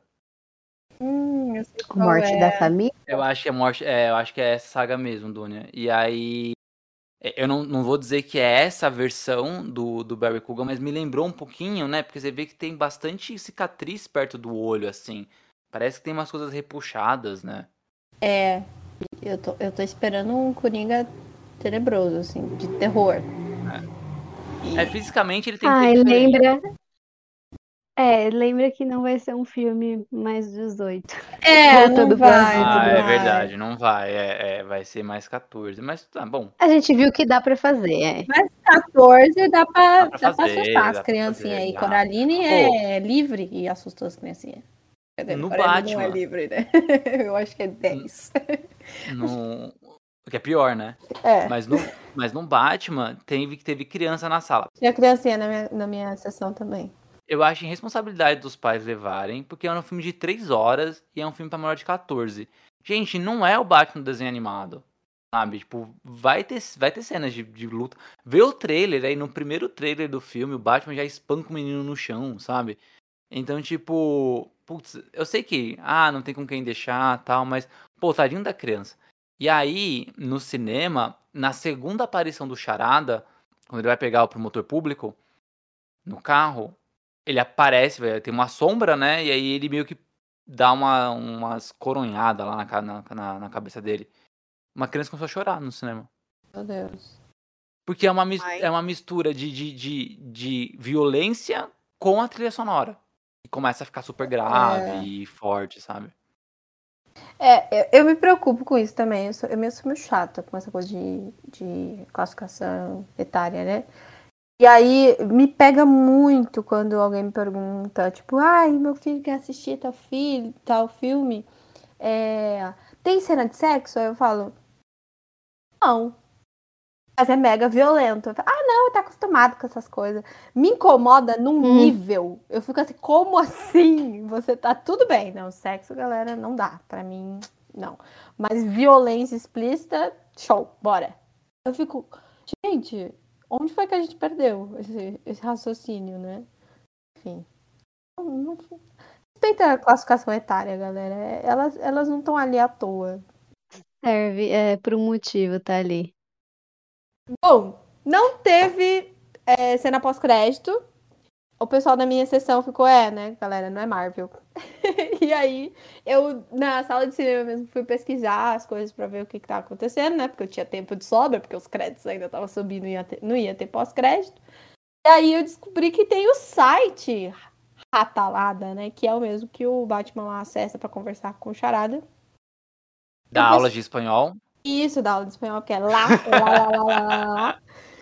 E tem uma campanha, né, rolando ali. Ela já estava rolando antes? É isso que eu fiquei já. em dúvida. Ah, ela já estava rolando já. antes e ela continua ainda com charadas. É isso, tem charadas lá. E as pessoas que acertam, elas conseguem acessar materiais promocionais ali, umas artes conceitual essas coisas. Abri aquele link no dia que saí do filme, errei todas. Só queria deixar registrado. Eu nem tentei, eu juro que eu nem tentei, eu só fiquei sabendo que tinha. Eles, eles atualizaram, atualizavam semanalmente com charadas novas, né? E aí, quando você acertava ali, acho uma sequência de três charadas, é, tudo bem que era múltiplo. Não, não era múltipla escolha, não. Você tinha que escrever a charada. Escrever. Porra, era mó difícil. E aí você ganhava, tipo, sei lá, um teaserzinho, ou abria uma arte conceitual, etc.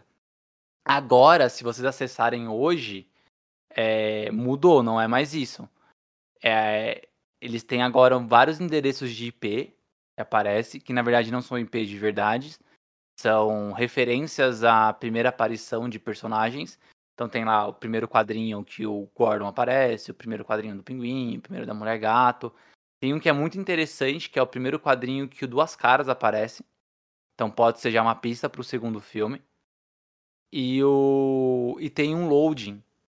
E aí até, até, o, até o dia da gravação, que na verdade está gravando um dia antes de lançar um episódio, então quem entrar agora no, no site não deve estar tá muito diferente disso, estava quase em 50%.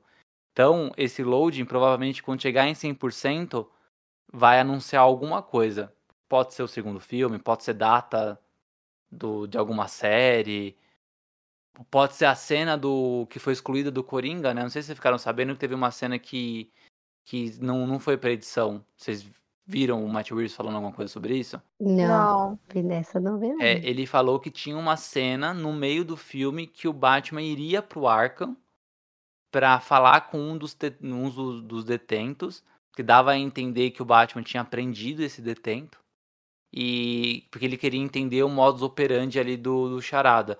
Muito parecido com o filme é, O Silêncio do, do, dos Inocentes, né? Que a, a Clarice ela vai falar com Hannibal para capturar um, um, outro assassino, que é o Buffalo Bill. E aí ele iria para pro Arkham e ele conversa com o Coringa. Então o Coringa apareceria duas vezes no filme. Ele apareceria no meio, conversando com o Batman, e depois naquela cena no finalzinho. Ousado, mais um ousado aqui hoje. Mas eu acho que eu acho que a gente não vai ver assim essa cena. que não, também. Não vou dizer nunca, mas acho que não tão cedo. Eu apostaria no anúncio da trilogia, gente. Acho que vem aí. Ou pelo menos um segundo filme, porque eu acho que não vai acabar com a trilogia, não. Eu acho que vai ser mais. Eu abri aqui o Ratalada agora, exatamente agora, está em 46% tem um negócio de clicar, tá? Click for reward, né? De clicar uhum. pra receber. E aí tem uma imagem. Essa imagem você já, já tava. Já tem ah, esse enigma essa... resolvido? Vou mandar. Já, já. Aqui. Já sim, já sim. Esse enigma, ele. Ele. É uma cartinha do Charada falando que não acabou ainda. Basicamente ah, isso. Tá. É, no, no link aí, tá. It's not over yet. Hum. É. Ele tem. Eu não lembro o que tá escrito, mas ele fala alguma coisa dessa e fala que ainda não acabou. Ah, legal. Eu, eu fico impressionado com as pessoas que conseguem decifrar essas coisas. Tipo, você, Ah. realmente você não deve ter vida. Não, vive só pra isso mesmo. E aí, falando de futuro, né, pra gente já ir pros, pros finalmente do nosso episódio, é, tirando aí a possibilidade do Batman 2, que eu queria falar sobre teorias, eu sou do tipo de nerd que gosta de teorizar coisas, né? Tem, tem algumas coisas que estão confirmadas já. Uma delas é a série do Pinguim, que vai sair na HBO Max. Colin Farrell tá confirmado pra voltar, né? E vai ser uma série que vai ser uma sequência direta dos acontecimentos do filme do Batman. Né? Então, a Gotham destruída e provavelmente o Pinguim ali tentando é, ocupar o espaço que o Carmine Falcone deixou como mafioso e dono de Gotham. Tinha uma série que ia focar na polícia de Gotham. Essa série passaria antes do filme.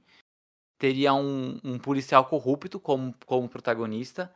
E aí era a percepção dele de Gotham e da, da, da polícia vendo o surgimento do Batman. Tipo, o Batman ele ia aparecer ali como mais um, um figurante, né? Ele seria uma sombra, ia mostrar ele de longe, ele interferindo em algumas coisas, mas não necessariamente ia ter o Pattinson interagindo com a polícia, porque ia ser bem nas primeiras aparições do Batman.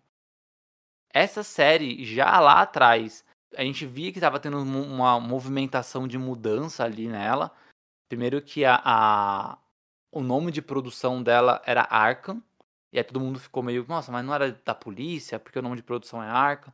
E aí essa semana o Matt Reeves confirmou que a, a série sobre a polícia de Gotham não vai mais acontecer, que eles mudaram de ideia, e aí no lugar eles vão eles mudar de ideia mais por uma indicação também da Warner. A Warner pediu pro Matt Reeves trabalhar com, com personagens conhecidos. E aí eles não vão mais fazer a série da polícia de Gotham, vão fazer, vão fazer uma série sobre o asilo Arkham. E aí o Matt, Re Matt Reeves falou que vai ser uma série de terror, né? Que vai brincar um pouco ali com o lance da, do asilo ser uma, em aspas, uma casa mal assombrada, sabe? Pelos detentos que estão lá dentro e tal. Eu acredito que a gente vai conseguir ver um pouquinho mais do Coringa nessa série. Até porque um dos produtores da série disse que a série se baseia em um quadrinho chamado Batman, um Homem que Ri e esse quadrinho é a primeira aparição canônica do Coringa, então. Ia falar isso, ela é bem de origem, né? É, porque quando eu, eu penso, eu penso nesse universo que eles estão construindo, eu imaginava mais algo não se apegar tanto assim a como surgiu, da onde surgiu, por que surgiu.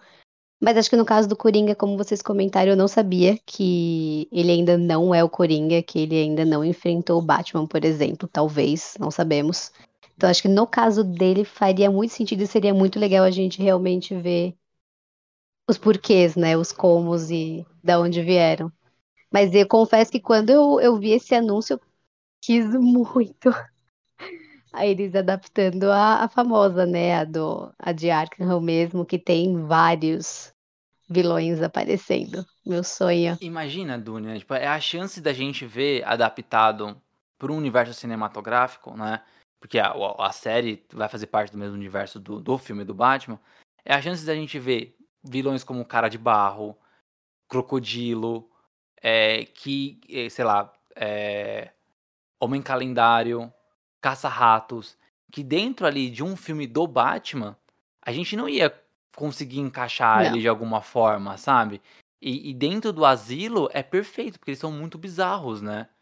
já tá ali, né? É o famoso você não precisa explicar mais nada, eles já estão ali. Mas assim, nada impede, né?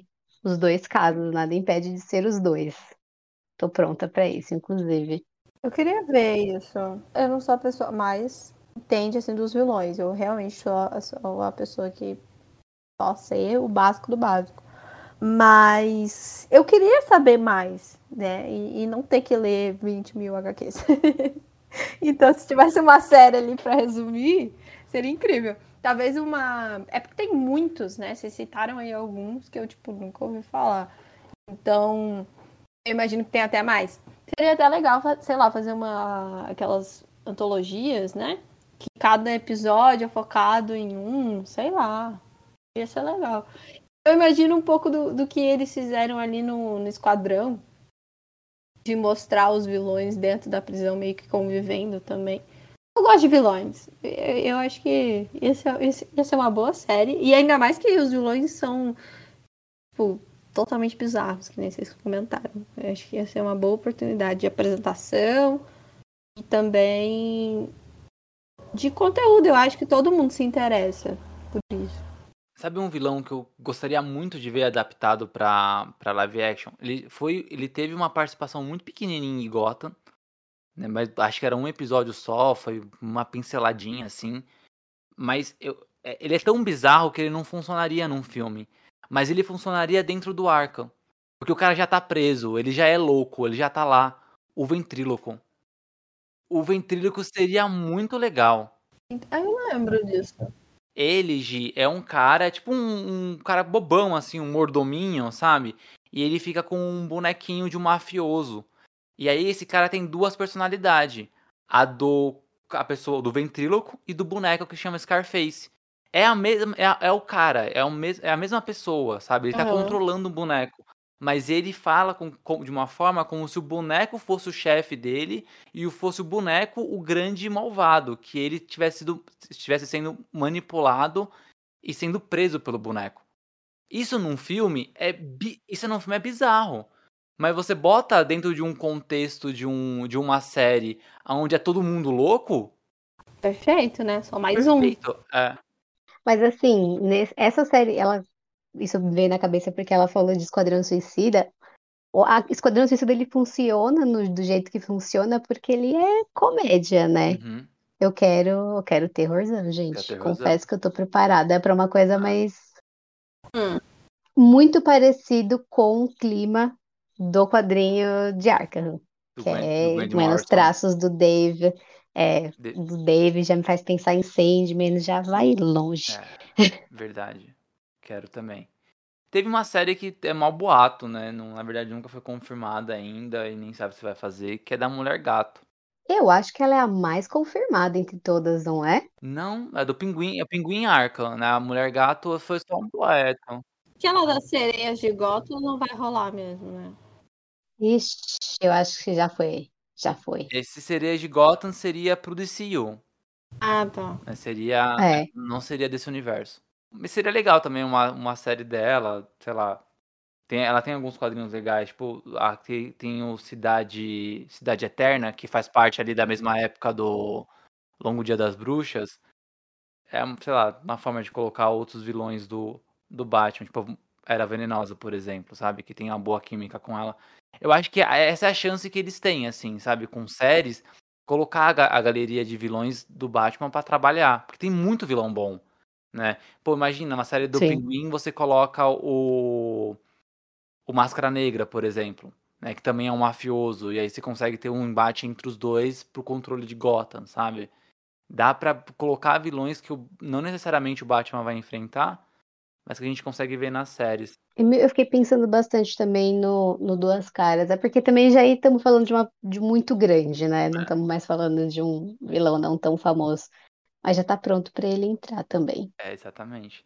Falar em duas caras e pronto pra entrar, vamos fazer as teorias do 2? Vamos, bora. Já começa com ele, né? Que aqui a gente não perde tempo. É. Harvey Dent já é. Dunia, o que que você acha que pode acontecer no, no Batman 2, assim? Vendo os ganchos que deixaram tal.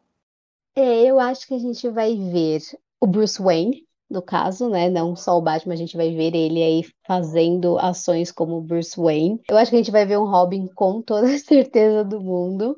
Principalmente porque quando eles se separam no final do filme, ela, um, ela fala de Bloodhaven, gente. Meu coração foi pro chão, porque eu já pensei de Grayson. Ok. Foi meu primeiro sentimento, ele vem aí por causa dessa referência, ninguém não precisa de mais explicação nenhuma. E principalmente porque também, quando eles se separam ali, fica aquela, ele fica com aquele sentimento de, putz, eu estou condenado a ficar sozinho, a, a minha jornada como Batman vai ser sempre precisar fazer isso sozinho, me despedir das pessoas. Então, eu acho que o Robin tá 100% confirmado no próximo filme. Tem um plot muito bom, Fonte hein, Dunia? precisa. Tem um plot muito bom. Ai, meu Deus. Ó, Mulher Gato vai ter uma série própria indo pra Bloodhaven. E ali ela presencia um, um, uma, uma, família circense ser assassinada por alguém, nananana, e ela que pega o menino, não é o Batman. E aí no Batman 2, ela vem com o menino assim pequenininho, tipo, olha, é seu filho também. Sabe que nem quando você tem um caso com alguém, aí a mulher engravida volta já com o filho? tipo isso, ó, ó, você é o pai. Babado, gigante essa teoria. Gigante. Batman 2, Casos de Família, vai ser o nome do filme.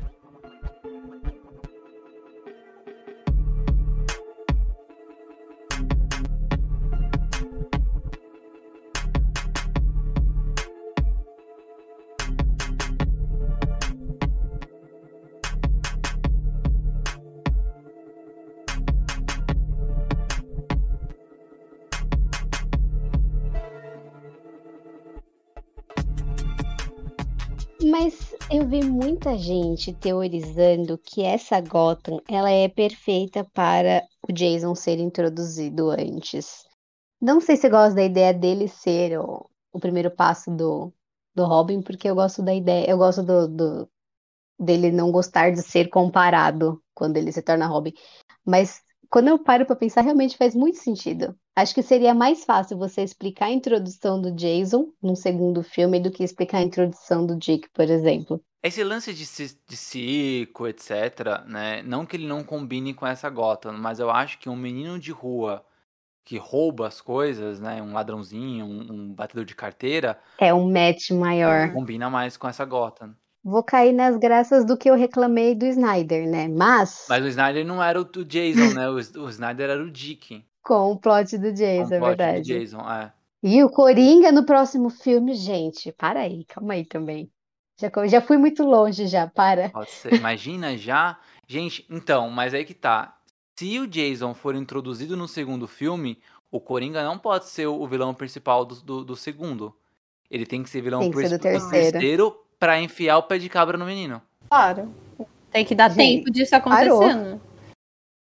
Que inclusive esse pé de cabra. Ó, oh, saiu tudo errado. Esse pé de cabras apareceu bastante nesse filme, né? Exatamente, sempre tinha um negócio. Então, olha, eu acho que. Assim, eu acho que o menino, ele não precisa ser o Robin em si, né? Ele não precisa é, ter um uniforme, ser um vigilante. Seria muito legal se fosse. Mas ele pode ali estar tá aprendendo. E nessas de estar tá aprendendo, que é um momento que o Coringa sequestra.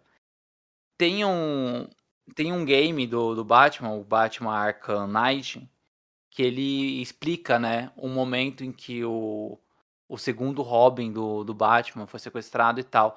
E no game é muito pior do que nos quadrinhos, porque no game o Robin fica sequestrado por seis meses. Ele é torturado pelo Coringa durante seis meses. Ele é marcado com ferro, sabe? Tipo, marcado.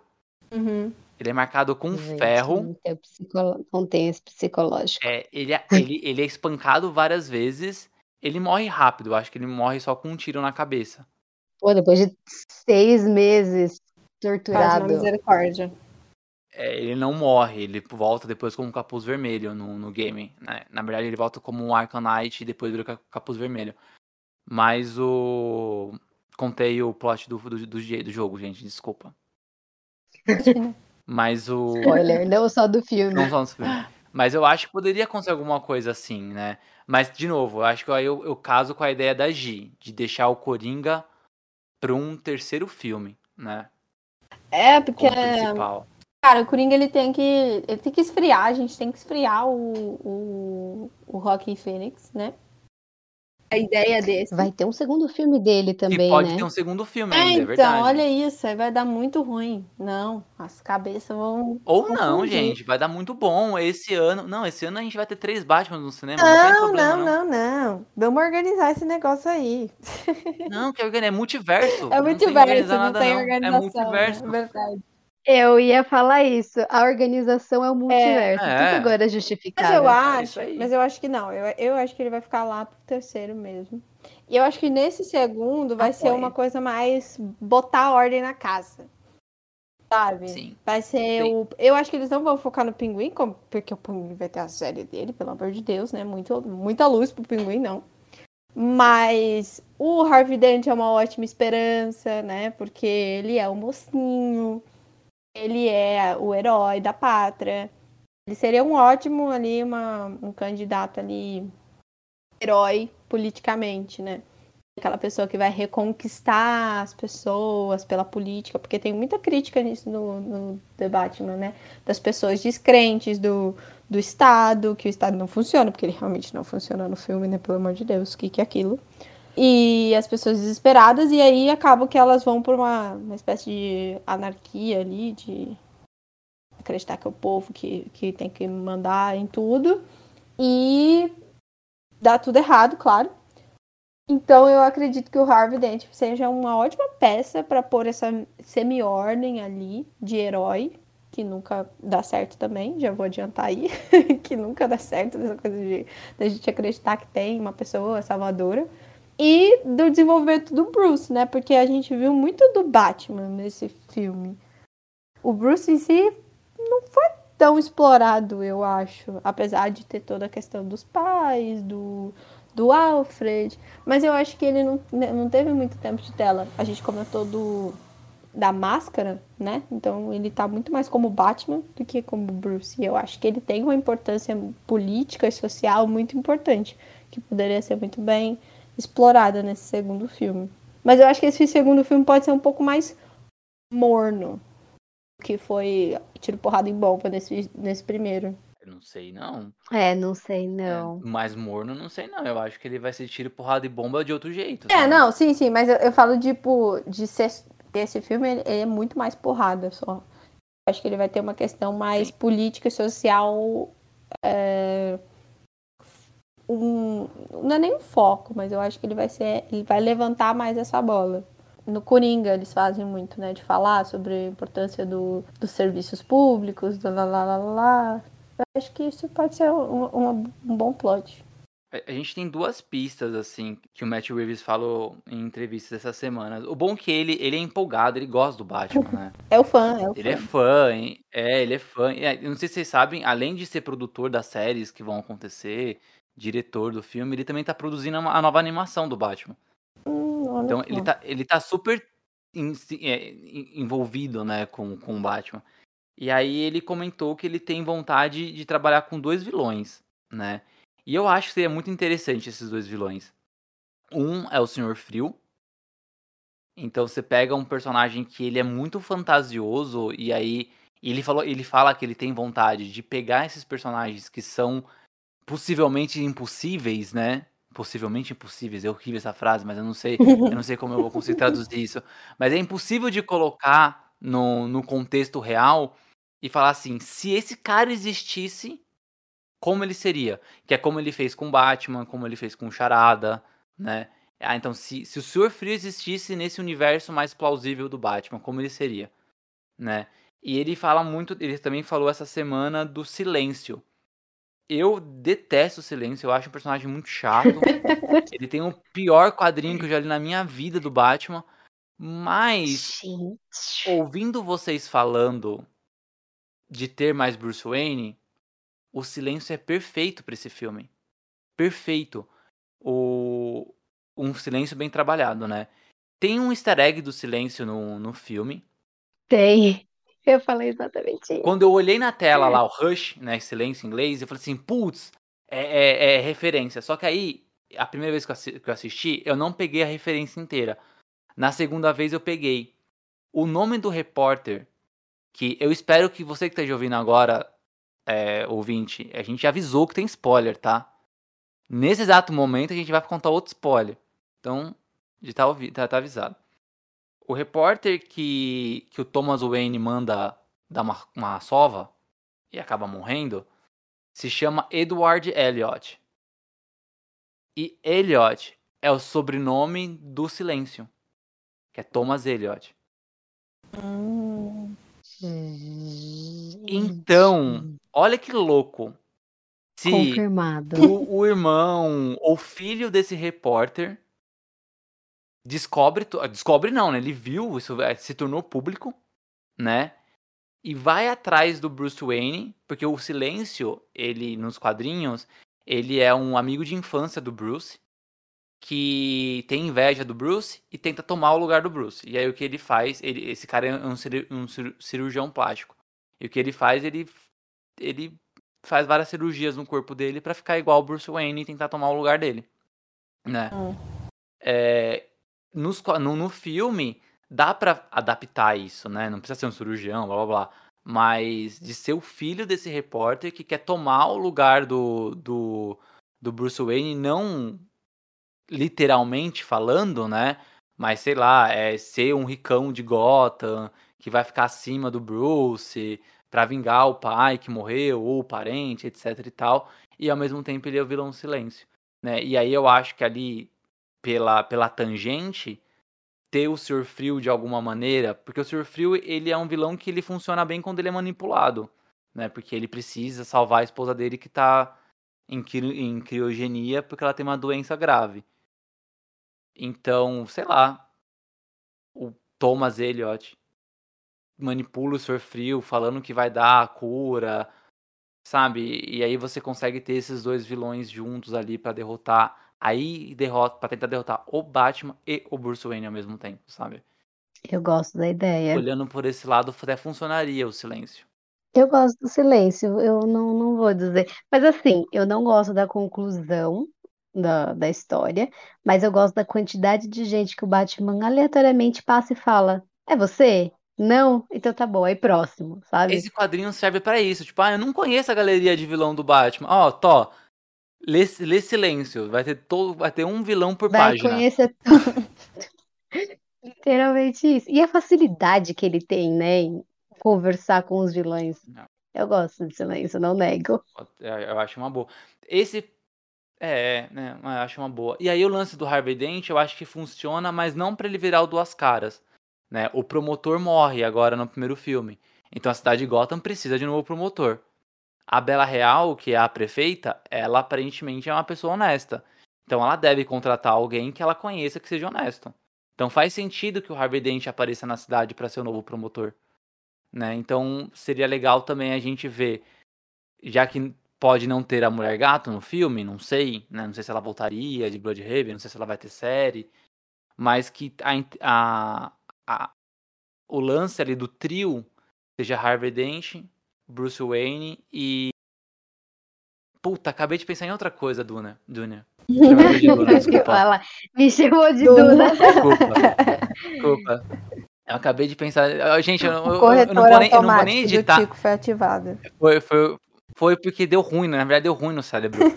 e eu acabei de pensar em outra coisa. Diga. O Rush, ninguém sabe a identidade dele, né? Do silêncio, ninguém sabe. E o Batman que fica procurando. Você comentou do assassino do feriado.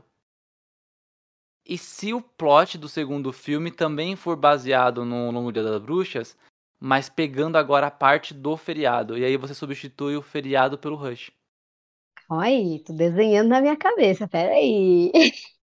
Qual que é o plot aí, do, do, do feriado? feriado é. o, o, feri, o, feriado, ele é um assassino serial. No, no, no, filme eles podem dar uma mudadinha nisso, mas é um assassino serial que ele só mata os feriados. Então ele começa matando no Dia das Bruxas, e aí ele mata depois no dia, dia de ação de graças, depois ele mata no Natal, né? Depois ele não, eu não sei que feriado tem em janeiro nos Estados Unidos, mas depois ele mata é, no Dia dos Namorados. Ele tem uma pegada também de ir atrás de político, também, não é? Não, não. Ou estou ficando doido. Ele não vai atrás de político. Ele só mata qualquer pessoa. A... Ou ele tem um. Não. Alvo. Não, ele, ele começa a. E aí tem. Puta, dá muito para fazer isso. Porque ele começa a matar as pessoas que são ali da. da gangue do. do, do Falcone. Só que aí ele começa, é ele começa a matar alguns do Falcone, depois ele começa a matar alguns do, do, do Salvatore Maroni. E aí você não consegue entender se esse assassino serial tá amando do Maroni ou tá amando do Falcone. E aí começa a ter, tipo, putz, quem é que tá, quem é que tá matando, e no final das contas você descobre que. Posso contar o final do, do quadrinho? Claro! Pode. No final das contas, você descobre que é um filho do, do, do Falcone que tá, que tá fazendo tudo isso. Aí ele é o feriado. Agora, ele é feriado. Preguiçoso ele, só trabalha no feriado. É, só trabalha uma vez por mês. Só que aí muda agora o lance do Falcone e coloca, em vez de ele ser o filho do Falcone, você coloca ele como filho do Edward Elliot, que morreu, né? E além disso, aí enquanto ele tá matando as pessoas que trabalham pro Maroni, as pessoas que trabalham pro Falcone, pode ser as pessoas que trabalham pro Pinguim. O Pinguim ele pode ter uma participação pequena no filme também. Não, acho que não, como mafioso, não veria problema dele aparecer de novo, né? Só o plot não pode ser muito grande nele. E é tranquilo, porque, né, foi o pessoal do Falcone que matou o pai dele, né, nessa nossa teoria aqui. Então faria sentido ele estar tá matando o pessoal ali já meio envolvido ali na máfia, né? Sim, exatamente. Então eu acho que se você mistura o assassino do feriado com o plot do silêncio e aí introduz ali o Senhor Frio só para ter um, uma coisa a mais, para não ficar muito parecido com o primeiro filme, né? Que aí foi só uma investigação. Uhum. Cara, é isso. Comprei a ideia. Comprei a ideia. É isso. Superei a que eu não gosto do silêncio. É, eu também. Eu, nossa, eu tava achando uma péssima ideia de ter o silêncio, agora acho legal. Ô, Matthew Reeves, sei que você ouve aqui o Divergência Criativa. Imagina a gente acerta a teoria. Cara, ia ser demais, né? Porque o negócio do silêncio dos inocentes a gente falou. Eu, eu, ó, a gente cantou essa bola aí, ele só não pôs no filme, mas a gente falou, não lembro que episódio que a gente falou. Ah, porque vocês falaram, né, gente? Vocês falaram, ele falou, putz. É isso. Só vai dar. Não é, certo, não, é, ele não quis pôr porque a gente falou, ele falou, ai, droga, tem que tirar. mas, é, eu curti, eu, é, eu tô aceitando aí esse, esse plot, eu acho que faz sentido. E aí, no terceiro filme, a gente já chegou no terceiro filme do seu Coringa. E fechou tudo. E o Jason. Olha só, é só contratar agora, o roteiro já tá Já, pronto. Agora é só É, exatamente, tá pronto. Usa, ó, Dúnia, Giovana Paixão, Tico Pedrosa como consultores. Isso. Pode pagar pra gente. Uhum. A gente divide aqui a merrequinha. isso. É isso. Mas E a- Merrequinha. Mas, ó, eu queria só deixar uma última coisa é, sobre o filme, que eu adorei o vídeo explicativo lá do... PowerPoint? É, eu adorei. Não, é um PowerPoint. tem as famílias, né? Tem a família Wayne, tem a família Arkham. E aí você vai entendendo um pouco sobre Gotham mesmo, né? Por que, que Gotham tá ali? Nascida da, da oligarquia, né? Um pouco da- das famílias super ricas. E aí fundaram. E por isso que o, o menino Bruce é ricaço. Né? Tava ali desde os princípios. É, eu gostei dessa versão também. E aí ele é o fruto da- da- das duas famílias mais ricas, né? Segundo essa versão. Então é mó legal isso, tem dinheiro. Eu queria eu ser assim, ter É. dinheiro. Falar igual o, o Charada. Você não é órfão, né? Órfão é, é você ficar... Cara, que momentos, né? Altos momentos de- do Bruce sendo colocado no lugar dele, né? Tipo assim, cara, cala a boca, você é uma playboy. Pelo amor de Deus. É, Foi a, a, a mulher gato que falou isso pra ele, né? Depois. É, A mulher gato falou que, que o Bruce Wayne era playboy, É, e, privilegiado. e depois o, o charada. Muito bom. Eu ri muito. Mas até aquela cena que ela, ela fala pra ele que a, a cidade é tomada por homens brancos e. Ah, ela não lembra a frase completa, mas é, homens brancos e ricos, né? Eu fiquei pensando, moça, você tá vendo que ele é branco aí na sua frente, sabe? Você só sabe que ele é rico, mas tá aí, dá pra ver. Teve uma hora que ela mandou um. Ele, ele, ela, ele foi reclamar, né? Ele foi sei lá, ter um julgamento sobre a, a Ernica, não era? Acho que o nome da, É. da parceira É. dela. Que assim, eu não sei, eu não lembro como é que tava no, no legendado, né? Mas no dublado traduziram duas vezes pra amiga.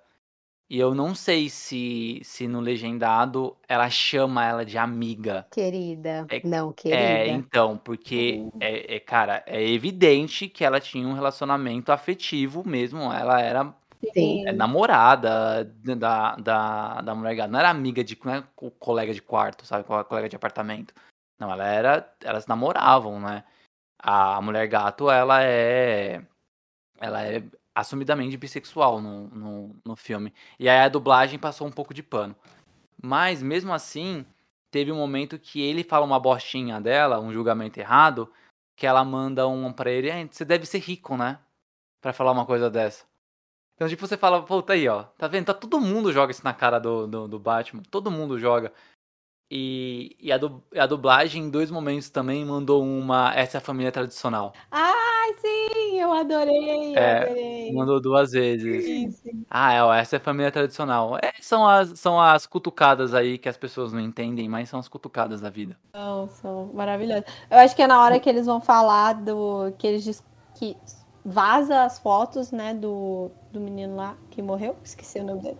Do prefeito, do prefeito com a, com a, com a namorada da Celina. Isso, e aí eles falam, é, é a família tradicional não, não pode vazar essas coisas, né? É uma coisa assim, muito massa. É isso aí. Ai, gente, acabou. Eu queria con- con- continuar conversando mais, mas esse episódio precisa ir pro ar. Bom, Dunia, queria muito agradecer a sua participação. Finalmente esse encontro saiu. Gente, vitórias, vitórias. E não. É o primeiro, mas não o último. Exato, Aquela É, me mas, convidando. é, não, mas você já tá convidada, já tá convidada pra gente falar do, do Obi-Wan antes de lançar. A gente faz um especial de, de, de May the Force Be With You. Ah, é, vai ter, vai ter, não vai? Nossa, tô pronta. Vai. Reza a lenda aí que vem anúncios, né, gente? Vamos esperar que tenha coisa pra movimentar, porque do jeito que tá. Aqui, ó, É. tá até anotado, tá até anotado aqui, vai ter, vai rolar. Nossa, gente, vocês querem começar agora? Emendar. Você tem mais duas horas? Quer emendar o episódio? Quer já adiantar aí? Não precisa marcar outra agenda? Ah, meu, nossa. Mas assim, véi, vai ser legal, vai ser legal, gente. É o, é o evento do ano, assim, já tô, tenho roupa de ir, nesse caso, já tô com a roupa de ir. Então bora gravar. Gente, vai ser lançamento semanal ou vai ser inteira a temporada? Vai, vai ser semanal. Semanal. Ah, não, é melhor, é melhor. É, é melhor, mas assim. Gente, meu Deus. Mas do que já deu uma vazadinha que o Darth Vader só aparece, eu coloquei no meu calendário, gente. Qual que é? É uma semana de junho. Deixa eu ver aqui do calendário que eu adotei. Calma. Cadê? Aqui. 8 de junho. Eu literalmente coloquei no meu calendário. Darth Vader voltou. Muito bom. que é semanal, ele só aparece no episódio 3. É isso, Ah, cuidado, gente. que pode aparecer antes aí e você, você pega de surpresa. Melhor ainda, melhor ainda. Mas aí eu gosto de me preparar. Vai, vai ter que. É, é- é o tipo de série que a gente vai ter que assistir na estreia, no dia da estreia. E se não, foge da internet, assim, porque. Mas, gente, eu tenho um costume de acordar de madrugada pra ver, não sei não. vocês. Eu, eu assisto com a minha marida. E aí, às vezes, a gente só consegue assistir de noite. Então eu fico o dia inteiro fugindo do Não Twitter. entro. É um dia que eu não entro no Twitter. Meu, mas aí, gente, combina de acordar. Ou melhor, eu com Mandalorian acordava três, com três da manhã, quatro da manhã. Com Boba Fett, o que que eu fazia? Eu acordava uma hora mais cedo pra trabalhar, assistia e aí podia viver normal. Não precisava nem acordar de madrugada. O, o Peacemaker a gente assi- assistiu cedo, mas é porque a gente, tava, a gente não tava afim de trabalhar. Aí eu olhei pra ela, olhei pra televisão e falei assim, ai, vamos ver o último episódio do Peacemaker? Aí a gente viu, de manhã. Mas era sempre de noite, sempre de noite. Até E porque foi bom até, porque teve um puta de um acontecimento da Teve. finale de Cara, Peacemaker, né? teve, Eu teve. finalmente assisti, Mas, ó- eu tô muito feliz de ter assistido. Muito bom. Muito bom.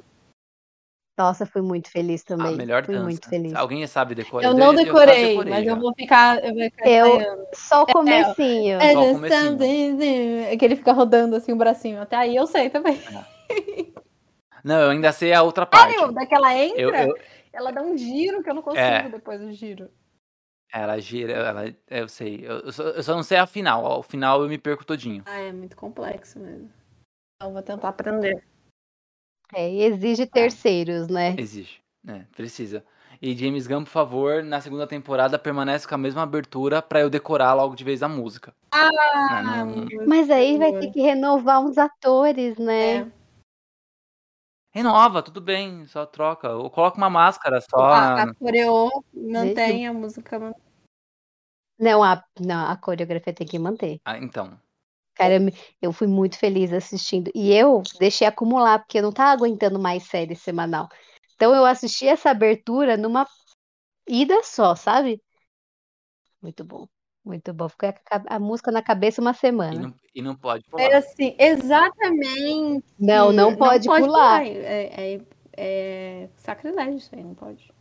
Não, pular essa abertura é um crime. No primeiro episódio eu assisti, e aí eu olhei pra abertura e falei, que tá acontecendo. Não tô entendendo mais nada. Você não espera, né, que eles vão Aí aparecer no, seg- no segundo eu já tava.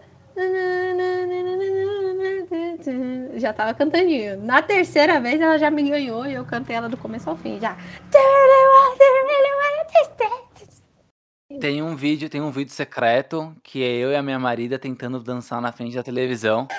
Que a gente passou por uns amigos nossos pra convencer eles a assistir Peacemaker. Posta, posta. Não. Por favor, transforma num Reels. Isso. Não, é, é- é muito favor, secreto. nunca te É muito pedi secreto. nada. Secreto. Outro vídeo secreto meu é a primeira vez que eu testei o TikTok.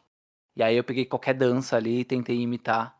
E eu tô eu de calça. Eu tenho uma calça de. de- não- é, não é pijama, mas eu uso pra dormir, né? Uma calça de moletom vermelha, super larga. Ela é tipo dois, dois, dois números maior do que, do que o meu corpo. Só como ela tem elástico, então ela fica certinha na cintura. Só que eu pareço um palhaço com ela, né? Sabe que coloca as bexigas na calça, sabe? Fica aquele bexiga calça grande. E eu tava dançando com, uma, com ela. Ela é vermelha. Olha, já tava na, na paleta do Peacemaker. Acabou, né? A gente falou horrores aqui sobre The Batman, porque realmente conquistou nossos corações. É, vou pedir mais uma vez pra Dunia dar os seus arrobas e onde a gente te encontra. Bi- Biblioteca da Dona no Instagram, gente. Bora ligar, que eu adoro ficar papeando e fazendo teorias. Eu já segui, inclusive, adorei. Dunia é a melhor pessoa. todas as recomendações. Aliás, eu tenho que agradecer a Dunia que ela fez eu economizar uns 200 conto. Nunca vou esquecer Sério? Como tava, assim? Eu, eu tava, na, tava na, na minha lista de compras há mó tempão um game do Star Wars, né? O Fallen Order. E ele é, é, custa uns 199. E sempre quando tinha promoção, ele diminuía, tipo, Caro. 50 conto, 60 conto. E era isso. Aí eu falei assim, ah, mano, um dia quando entrar numa promoçãozinha melhor, eu compro, né? Até porque tem os, os outros que eu não joguei ainda, que eu não terminei de jogar. Então tava, ta- tava deixando ele lá na minha lista de desejos. E aí ela postou um stories falando que tava de graça na, na Amazon Game. Literalmente deram o É. jogo. E aí eu saí correndo, já baixei o jogo, já guardei lá na minha, na- na, minha biblioteca.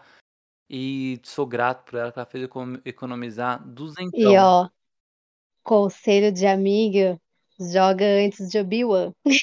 Putz, será que vai dar tempo de jogar no Obi-Wan pra terminar? Ah, dá, ah, dá. Ele é longo, mas ele não é tão longo. Ele tem. Se você só joga, né? Só cumpre as missões, ele é rápido. É que você quer brincar, né? Quer dar uma Eu explorada. vou querer brincar. Mas é é. porque tem personagens lá que já estão confirmados em Obi-Wan. Ah, é quem? Ah, os Inquisidores, principalmente o Ah, Vader, beleza, beleza. Os Inquisidores, beleza. eles estão lá. Tem, tem eles nos, nos quadrinhos, mas é muito pouco, assim. Tem eles em o principal Rebels também, deles né? é na. É, Ah, eu ia falar Rebels. isso. Eu tô terminando, mas eu tô com tanta, tanta dó de terminar Rebels que eu assisto um episódio um mês, aí o outro mês eu assisto outro. eu Ai, a temporada terminar, final é cara. tão triste, É. gente. Como pode? Ah, Mas enfim, é um jogo que vale ouro antes de Obi-Wan também. Tá, vou, vou, vou me esforçar pra começar a jogar. Eu- cara, não fiquei sabendo dessa promoção e eu queria comprar esse Fallen Order também. Mas vai ficar pra outro momento. É, agora já foi, já tá de graça. E aí, sabe qual é a melhor coisa? O jogo não foi a versão deluxe, né? Foi a versão normal. Só que agora, pra eu comprar a extensão pra ele ficar, tipo, a versão completa, é só mais 30 conto. Ah, suave. Dunia, tem uma gratidão eterna por você. Sabe, dívida de vida igual os Wonks? É isso, dívida de, de vida. É isso, gente. Me sigam por mais para mais dicas. Muito bom. Então, ó, ficamos por aqui. Terça-feira que vem tem mais. Terça-feira a gente vai fazer vai falar sobre todos os filmes que vai rolar da DC este ano. Então vai ser um episódio bem legal aí pra uma sequência aí sobre, sobre os filmes da DC. E a Dunia volta em maio, hein, Dunia? Tô de volta, gente. Confia. Então fechou. Beijo pra você, gente. Até, terça-feira. Tchau, gente. Beijão, gente. Obrigada. Até.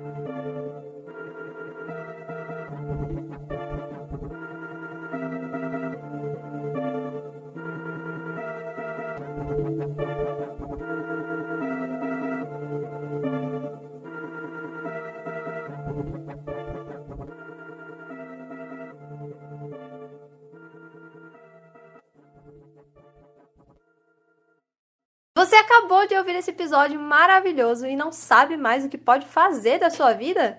Pois siga a gente nas redes sociais. Podcast, arroba Divergência Criativa, ilustradoras, arroba anarte.soa, com dois N's, e arroba itsartv. Apresentadores, arroba Tico, underline Pedrosa, e arroba paixão.gil. Entre também no nosso site, divergenciacriativa.com.br. Te vejo na próxima!